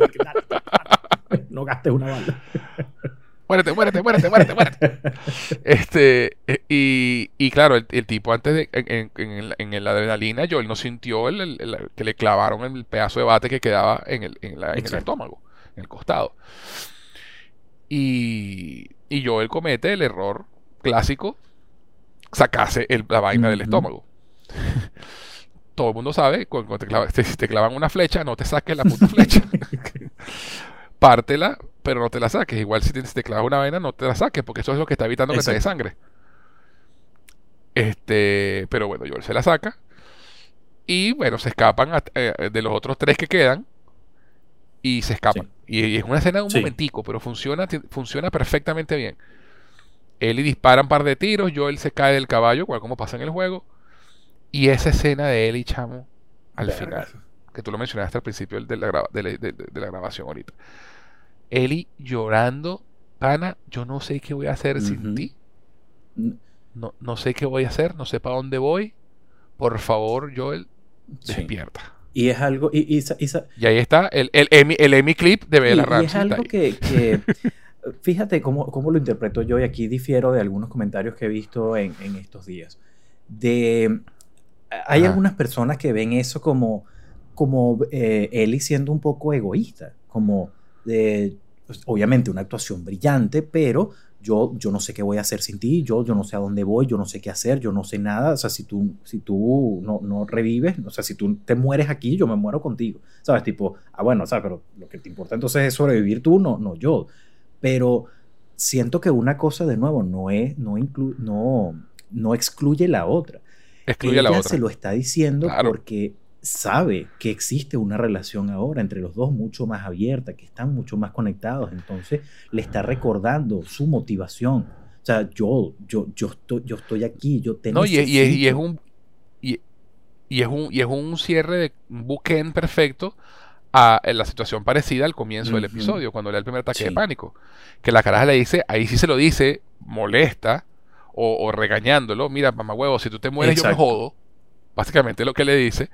O sea, es otro tono, es otra forma. Y, aquí al final, y por eso es el cierre del bookend perfecto del episodio, redondito, porque se repite la situación, esta vez en serio. Y la caraja le está rogando que no se vaya, que, no, la deje. Que no la deje, exacto. No está regañando. No, una cuestión, no, la, está regañando. Es, una cuestión ya emocional, es una cuestión de sentimiento, es una cuestión de, que, que ya trasciende la mera supervivencia. Y chamo, o sea, Eso aplausos de pie, porque qué manera de cerrar un capítulo y qué capitulazo, oh, por Dios. O sea, yo no, no, no De verdad que sí, chamo. Ya me estoy quedando sin palabras, pues como que todas las semanas, esta sí, es sí, ya, ya, los, los, adjetivos se nos, Exacto, tipo, ya se nos, acabaron, pero ¿qué quieren que hagan? Es, así. Yo no pensé que fuesen a, sobrepasar eh, lo que me gustó el primer episodio. No creí que fuesen a sobrepasar lo que, lo que me gustó el segundo episodio cuando salieron los clickers. Cuando fue el episodio de Billy Frank, no podía creer que hubiesen, que, que, sea, que algo me gustara más que ese episodio. Y luego viene el episodio 4 y 5, que es como el pináculo de lo de, ¿sabes? ¿Cómo fue que lo dijimos la vez pasada? El, el pináculo de los medios de televisión. Y vienen ahora de la adaptación de... Como, no vale, ¿qué te pasa? No, no, no. Y, lo peor de todo el asunto, no, lo peor no, lo mejor de todo el asunto es que lo mejor de la historia del juego es lo que viene ahora. Sí, por Dios, porque viene ahora. Yo, yo tengo, tengo la. O sea, digamos, yo lo digo así: mi parte favorita del juego es lo que viene ahora, todo hasta el final. Es mi parte favorita del juego, no solamente en el gameplay, de la historia. Porque es. Sin contar el, el, el Left Behind, eh, ¿no? Sin contar el Left Behind, que es arrechísimo también. Y estoy seguro de que el episodio que viene, que, que, nos lleva más a esa, a, a esa historia, va a ser increíble también. Pero el cierre de toda la temporada, estoy seguro que va a ser algo así redondito y que va a ser un... todo, todo lo que está pasando se lo han ganado. O sea, no han dejado que uno asuma nada, no han dejado nada a, a, que, ah, bueno, pero es que si jugaste el juego, entonces esto te va, no, o sea, esta serie la estoy discutiendo más con personas que no tenían ni idea del juego y que no, no tienen ni idea de cómo, cómo va este juego a nivel segundo. Y, y, le están cantando a la serie, la están amando. Creo que hasta más que yo, si es posible, no, no lo sé. Pero una amiga me escribe todos los lunes: Estoy llorando como cerda. y yo, ¡ay no! Yo también. Entonces, Totalmente, totalmente, totalmente, brillante, brillante. Y ojalá, no, no, me quedan dudas, pero bueno, esperemos a que salgan los episodios antes de, decir cualquier cosa. Por supuesto, por supuesto. Y bueno, el, eh, el, episodio que viene, que es el Left Behind, eh, lo escribió Neil Druckmann. no lo escribió Craig Massey, lo escribió Neil Druckmann. Mm. Eh, Neil Druckmann solo, porque Neil Druckmann escribió, coescribió el primer mm. episodio junto con Craig Massey. Este, y Craig Massin ha escrito todos los episodios, escribió todos los demás episodios, excepto este, ah, Left Behind. Eh, este lo escribió solamente Neil Vamos a, seguramente, creo que aquí va a ser algo de lo que hemos comentado antes, de que va a ser algo bastante similar al juego, pero mejorando las cosas que Neil Druckmann siempre quiso mejorar, quizás por falta de presupuesto, quizás por temas de, mira, aquí podríamos, podríamos meter un flashback de, no sé, de... Bueno, de, hecho, de hecho, se especula, que yo creo que aquí es el, en este episodio donde va a salir así. Eso te iba a decir, yo creo que aquí va a salir así este Johnson también, y creo que, creo que Neil Druckmann, yo siento que Neil Druckmann, at his very core, siempre quiso hacer una serie, siempre quiso contar esta historia, pero obviamente llevado al, al medio interactivo, es como, bueno, vamos a contar esta historia y voy a buscar en dónde meter un tiroteo. Y bueno, y, yo creo que el rumor de que, de que Ashley Johnson, que es la, para los que no lo sepan, es el que, quien hace la voz de Ellie en el juego, sea la mamá de Ellie. Porque en el trailer, en uno de los trailers la, vemos parir. sosteniendo un bebé recién nacido, sí. entonces probablemente, y sería muy poético que Ashley Johnson sea la madre de Ellie aquí en la serie. Este, y sí, yo estoy seguro que este episodio, bueno, y los que lo han visto, los pundits de internet y vaina que han visto toda la serie, dicen eso, que este séptimo episodio es magistral. Qué emoción. Este, como decían, igual que el tercer episodio era magistral, decían que este episodio es magistral, que son los dos episodios que son las viñetas, ¿no? Eh, que, son aislados, digamos, de la trama principal. Exacto, que puedes verlos de una forma este, independiente, sin, afectar mucho la, historia. Exacto. Exacto. Y bueno, Left Behind obviamente es un flashback. Pues, si, ven el, avance del, episodio, eh, también vemos a la, escuela de Fedra, vemos a, a Ellie en clases. O sea, van, a expandir, por supuesto, un poquito más el, la historia de ese DLC. Ahora, yo me pregunto, yo no sé, yo creo que no, creo que se van a centrar en, mostrar solamente el, el pasado. Porque sabes que el DLC eh, de The Behind juega con el pasado con dos líneas de tiempo, correcto. Yo también creo que van a concentrarse en, líneas Yo también creo, yo creo que también creo que sería lo más inteligente por temas de contar bien la historia de Left Behind, ¿no? Eh, porque, pero sería interesante, por, sobre todo por el cliffhanger que, que te deja el. Este yo, creo, yo creo que el, que el episodio va a ser algo similar en cuanto a estructura a lo que fue el episodio de Billy Frank creo que podemos retomar la historia. Al principio y al final. Que podemos retomar la historia en el presente al principio y al final del episodio o únicamente al, final. Eh, pero en su mayoría el, episodio creo que dura unos 55 minutos y creo que en su amplia mayoría, unos buenos 50 minutos van a ser dedicados a, todo. A todo este, no puedo esperar a ver. Y, y, de pana, eso, a Riley y, el centro comercial. Sí, no puedo esperar a ver eh, la feria del centro comercial, no puedo esperar a ver a, Riley, no puedo esperar a ver la escuela de Fedra y... Ashley Johnson. Ay, Ashley. Sí, quiero confirmar la, la, teoría de que, de que en efecto. Sí, sí, sí, yo también quiero confirmar la teoría. Es interesante porque quedan tres episodios y, em, y nos falta Ashley Johnson y nos falta Troy Beck. Troy Baker.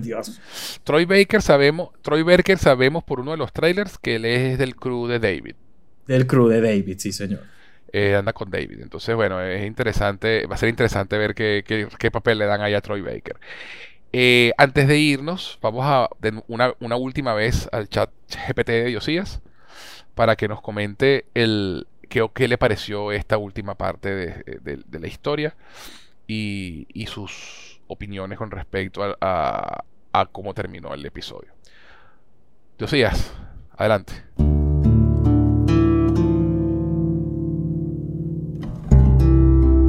Bueno, muchachos, aquí estoy de vuelta de nuevo. Muchas gracias por el espacio, de verdad que sí. Eh, de nuevo, no saben cuánto lamento que no haya podido grabar esto con ustedes en vivo porque nuestras conversaciones son realmente divertidas. Pero bueno, voy a lo que son mis impresiones ya del tercer y último acto de la serie. Eh, básicamente los últimos 20 minutos del episodio, eh, en donde nos encontramos ya a Joel y a Ellie viajando a caballo nuevamente. Qué fotografía, hay una escena de ellos a caballo en el atardecer. Este, bueno, ellos paran, ellos paran en, en un momento. Este, Joel ya, vemos la diferencia en la marcada diferencia en la relación entre Joel y Ellie. Eh, abrimos con una escena los dos riéndose, joviales, él le está enseñando a disparar, algo que además le había negado desde el principio. Y en esta escena vemos cómo es lo primero que hace. Le enseña a disparar, es, show off, él le muestra. Eh, es una escena muy, muy conmovedora, muy de, mucha demostración de lazos, este, que, que demuestra el giro radical que termina dando la relación entre ellos y donde definitivamente creo que aquí es donde ya empieza ese lazo ese lazo tan bonito que ellos tienen. De nuevo, la fotografía espectacular, ellos a caballo, eh, hay un comentario que les toma menos de una semana en llegar a, la Universidad de Colorado, no sé qué, y eh, finalmente llegan y se encuentran eh, luego de, un breve recorrido, se dan cuenta que la universidad ha sido abandonada y bueno, pues como buen videojuego, el típico que llegas al punto donde se supone que tienes que llegar y no, no es ahí, tienes que seguir adelante. Entonces, bueno, ahora el viaje se extiende, eh, tienen que ir más lejos, lo cual pues nos da, nos da más para, para la serie y me imagino que también para el videojuego. Y, y ay, por cierto, hay una escena muy bonita también de ellos hablando a caballo, que Joel está contando que era, que él era constructor, no sé qué, y Ellie se burla, me da mucha risa esa parte de constructor, el, el constructor. Este, qué, qué, bonito, de verdad, qué bonito el cambio en ese lazo.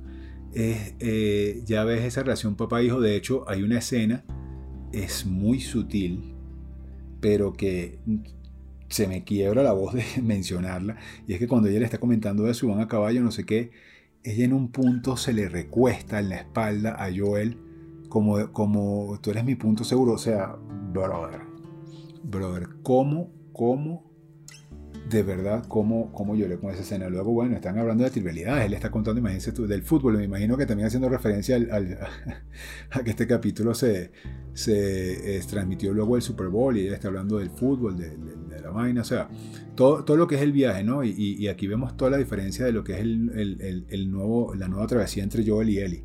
Pero bueno, finalmente llegan a la universidad. También hay una escena ahí espectacular, cuando la primera vez que lleva los monos. Y ¡Ah! esos son monos y no sé qué este, llegan arriba al laboratorio, se dan cuenta de que, el laboratorio tuvo que ser abandonado, no sabemos las razones.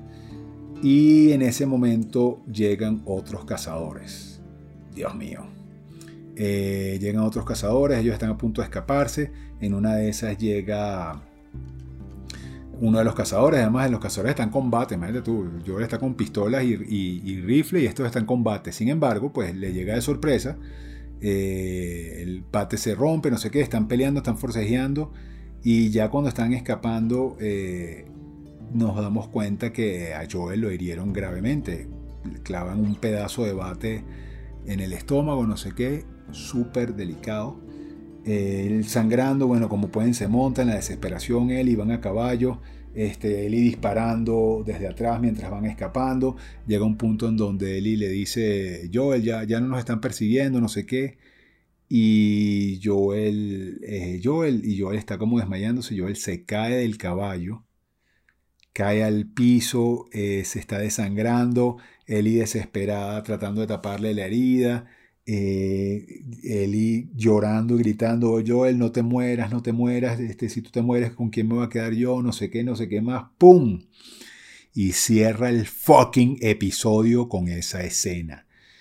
Diablos, o sea, de nuevo, qué momentazo. Eh, la desesperación de Eli, el Joel cayendo, o sea, no. No, definitivamente muy fuerte, muy fuerte, muy fuerte. Y además termina, ahí termina el capítulo. Obviamente ustedes sí saben lo que va a pasar o tal vez no. No sé si aquí hay un giro de tuerca. Pues yo no creo que Joel vaya a morir aquí. Eh, lo dudo mucho, pero sí siento que de aquí en adelante lo que quiera que sea que va a pasar va a ser trascendental. Eh, ¿Qué va a pasar? No lo sé. No lo sé muchachos, no quise investigar, no los tengo ustedes para que me cuenten, así que me voy a quedar con el suspenso hasta el próximo domingo. Con esto termino mi intervención muchachos, muchísimas gracias. Este, ya escucharé el podcast completamente grabado y seguramente me enteraré un poquito más de lo que suceda, pero no me quiero spoilear más nada. Eh, ya sabemos que el siguiente capítulo es un flashback. Eh, todo lo que pasó con, con Ellie, por lo que no vamos a saber qué pasa con Joel y Ellie hasta el octavo el penúltimo capítulo y normalmente los, penúltimos capítulos en HBO son claves, siempre lo han sido, así que no dudo que este octavo episodio, eh, luego del flashback y entiendo que es el DLC eh, de Left Behind o algo así, es lo que nos van a contar en esto. Ojalá nos den algunas pistas de Marlene y, y de por qué Ellie es tan importante y toda esa vaina. Me muero de ganas por saberlo pero nos van a dejar con un capítulo y luego vamos a saber el desenlace de esto ya con los dos últimos capítulos. Nuevamente HBO tiene fama de que el octavo episodio siempre es trascendental, más incluso que el noveno. Entonces, pues aquí me quedaré mordiéndome las uñas y, y chorreado para saber qué va a pasar. Los quiero muchachos, muchísimas gracias por, por este espacio. Eh, como siempre, dejo mis redes sociales, arroba diosías, redes presentes, pasadas y post-apocalípticas. Punto, punto, punto, barra, punto, punto, punto, punto, barra, en clave morse. Se les quiere muchachos, un gran abrazo y muero por escuchar el, este episodio completo y que nos reunamos ya para, para el séptimo capítulo. Muchísimas gracias, se les quiere. Adiós amigos.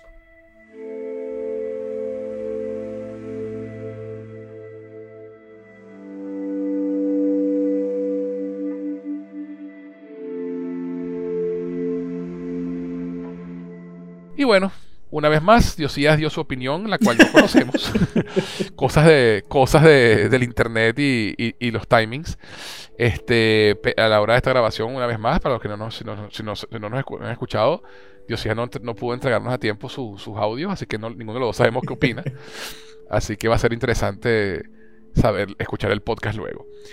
Eh, y bueno, yo creo entonces que, bueno, ya hablamos bastante de este episodio, de este maravilloso episodio que de verdad como nos dio. Había demasiado material, había demasiado. Había, había, había, demasiado. es que no, no, provocaba, ¿sabes lo que me di cuenta? Hablando de, todo el episodio, y creo que de verdad cubrimos todo.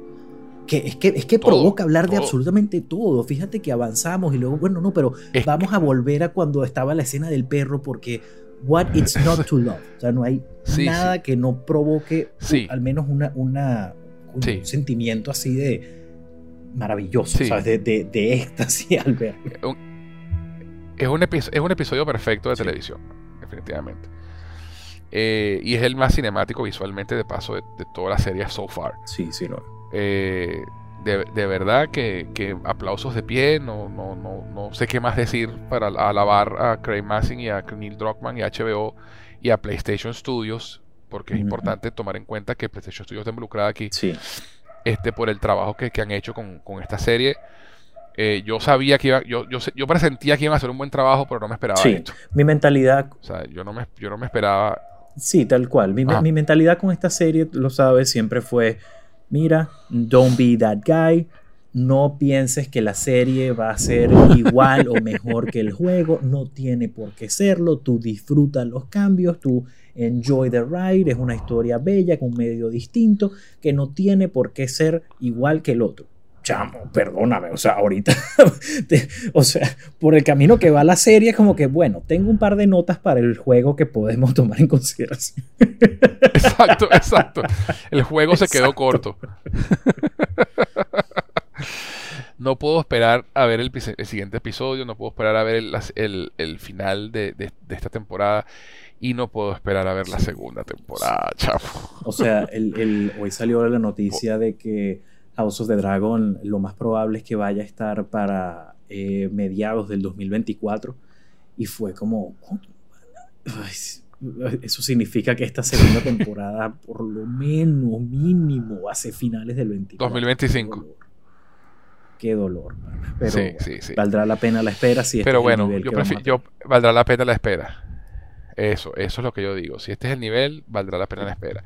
Además que yo leí, por cierto, una entrevista eh, a, a, Gabriel Luna, donde él decía, donde él comentaba que él se preparó cuando le, eh, para esta serie, se preparó incluso para la segunda temporada sin saber qué le iban a hacer. Me encanta. Hombre de fe. Y, y ya, y ya, este sí, porque él se había jugado a los juegos y conocía toda la historia. Y, y, estaba, y estaba muy emocionado con la idea de, continuar una, segunda temporada con, su personaje, pues. Y supuestamente hasta le, hizo para sugerencias a, Craig Massing y a Neil Druckmann. Este, cuando, cuando, sobre, sobre su personaje y vainas que podían explorar para la segunda temporada. Entonces, eso te dice el nivel, el nivel de también de amor y compromiso que tienen la gente que está en la serie, ¿no? Sí, sí, no, e, esto, este, aquí tú ves un nivel de, de, amor, de, de, profesionalismo, porque por ejemplo, eh, Pedro Pascal no había jugado los videojuegos hasta, hasta que obviamente tuvo hasta que le dieron el papel. Y creo que no, no pudo terminar de jugarlo porque era burda de malo y le pidió a los sobrinos que, que lo terminara. A los, al sobrino, el sobrino, que él veía jugar, veía jugar al sobrino. Entonces, claro, no, no, hay que. hay, hay, por supuesto, amor por el material original por parte de los creadores, por parte de, obviamente, Neil Druckmann está involucrado, pero por parte de Craig Mason, por parte de todas las personas detrás de cámara. Y, y así no seas fanático del material original, eres fanático del, del, medio, eres fanático de este arte, eres un profesional increíble. Y lo que está haciendo Pedro Pascal de verdad no, no me quedo corto con las palabras para poder describirlo y para poder alabar. Totalmente. Qué buen papel se está lanzando. No y, él y todos totalmente. y Bella Ramsey y, todos. Y Bella Ramsey tampoco jugó el juego pero sí ella se confesó que vio gameplays en YouTube. sí. Sí eso lo vi también que le, que le habían dicho que no que, que no jugara lo que no jugara el juego. Que pudiese como separar un poco, o sea, para que no copiara. Pues. Y bueno, los métodos de cada, de cada actor, pues creo que fue, creo que Peter Dinklage, él no continuó, cuando una vez que obtuvo el papel de, de Tyrion, él no siguió leyendo los libros de Game of Thrones porque no quería, digamos, comprometer su performance por saber cómo iba, cómo continuaba su personaje. ¿Qué iba a pasar? Entonces eso depende de lo que mejor le funcione a cada actor y mira, está funcionando a la perfección, mejor de lo que podría haber esperado en mis más altas expectativas. Así es, y además que con esta serie también ha pasado algo súper curioso, que es que cada episodio el rating aumenta. Sí, sí, esto ha sido un fenómeno muy, muy exponencialmente. Que eso no es normal. lo que eso significa es que la gente le está diciendo a, las, a los panas, cuyo tienes que ver esta vaina. Eso no, no, es normal, eh, no es nada común, no. pero es a lo que aspira todo show. Y la idea del, digamos, de, de, soltar los episodios semanales es eso, que, conforme avance el episodio, que conforme avance la serie, mejor dicho, este, tengas una mayor audiencia. Y eso suele ocurrir, pero vemos un aumento en los números en comparación, digamos, comparando el primer episodio a lo mejor con el quinto y para el final de temporada, bueno, hay un aumento en, en los ratings eso siempre es importante. Pero el fenómeno que estamos viendo ahorita es la cantidad, digamos, la diferencia tan grande que hay semana a semana. Es exponencial. es impresionante. Es exponencial. Sí, sí, sí lo es, sí lo es. De verdad que yo creo que ni HBO se esperaba este hit. De verdad. de verdad. Sí. Eh, así que bueno, mira, aplausos de pie para todos y bueno, mi pana, una maravillosa conversación, sin duda. Me encanta, me encanta. De verdad que cubrimos todo lo que había que cubrir, dijimos todo lo que había que decir. Y, y hasta Dios sí ya contribuyó desde, la, desde, la, desde, la distancia tecnológica. Este, Dios sabrá lo que habrá dicho, esperemos que haya sido algo interesante. Este, y si no, pues nos burlaremos de él en, la semana que viene. estoy, seguro, este, estoy seguro que le va a gustar y, me encanta me encanta que no haya jugado los juegos, que no conozca la historia y esa perspectiva de, una, de, alguien que, que, tiene esto así súper fresco. Me encantan los puntos. Y, siempre, y, siempre me hace muy feliz que la fanaticada crezca de una manera sana. Estoy, como lo dije en Claro, claro. Que, que, alguien descubra esta historia. Sí, estoy, estoy muy en contra de como como lo dije antes en el episodio y lo he dicho en varios, en varios episodios anteriores, súper en contra de aislar a la fanaticada, de decir que para poder ser, eh, para poder opinar de algo tienes que haber jugado o haber... No, nada. O sea, si tú ves este contenido y te gusta, bienvenidos sean y vamos a debatir y vamos a hablar y vamos a compartir nuestras opiniones de una manera sana y respetuosa. Aunque, por supuesto, siempre como lo dijimos al principio del episodio y como lo decimos en el, en el podcast de Admas y de Marvel, yo soy el dueño absoluto de la verdad, así que bueno, mientras sus opiniones sean iguales que las mías, estoy. Totalmente, totalmente. Bueno, bueno, bueno, mi pan, ahora sí el programa llegó a su fin, pero antes de irnos, Jota, ¿Dónde te pueden encontrar? Me pueden encontrar en TikTok, en Instagram, en Facebook, en Twitter, etcétera, etcétera, etcétera, en JK Alzheimer. Perfecto, y a quien les habla pueden encontrarlo tanto en Twitter como en Instagram como arroba Gus en José, G-U-Z en José. Adicionalmente, si quieren escribirnos para hacer cualquier comentario, dejarnos un saludo o lo que prefieran, pueden hacerlo al correo cinefilia y otras hierbas arroba gmail.com. Cinefilia y otras hierbas arroba gmail.com. Bueno, hermano, Gracias una vez más por acompañarme. Nos vemos la semana que viene para hablar de el séptimo episodio que se titula Left Behind, dejado atrás. Muchas gracias por la invitación una vez más, José. Encantado de estar aquí semana a semana cubriendo esta serie contigo y mira, no puedo esperar, no puedo esperar para ver el episodio de Left Behind. Yo tampoco, hermano, yo tampoco. Nos vemos la semana que viene, hermano. Suerte y gaceta hípica. Y ustedes, mis cinéfilos, no olviden comentar, compartir y suscribirse a nuestro podcast para que sean de los primeros en escuchar cada nuevo episodio de Cinefilia y otras hierbas. Les habló José Enrique Guzmán. Hasta la próxima.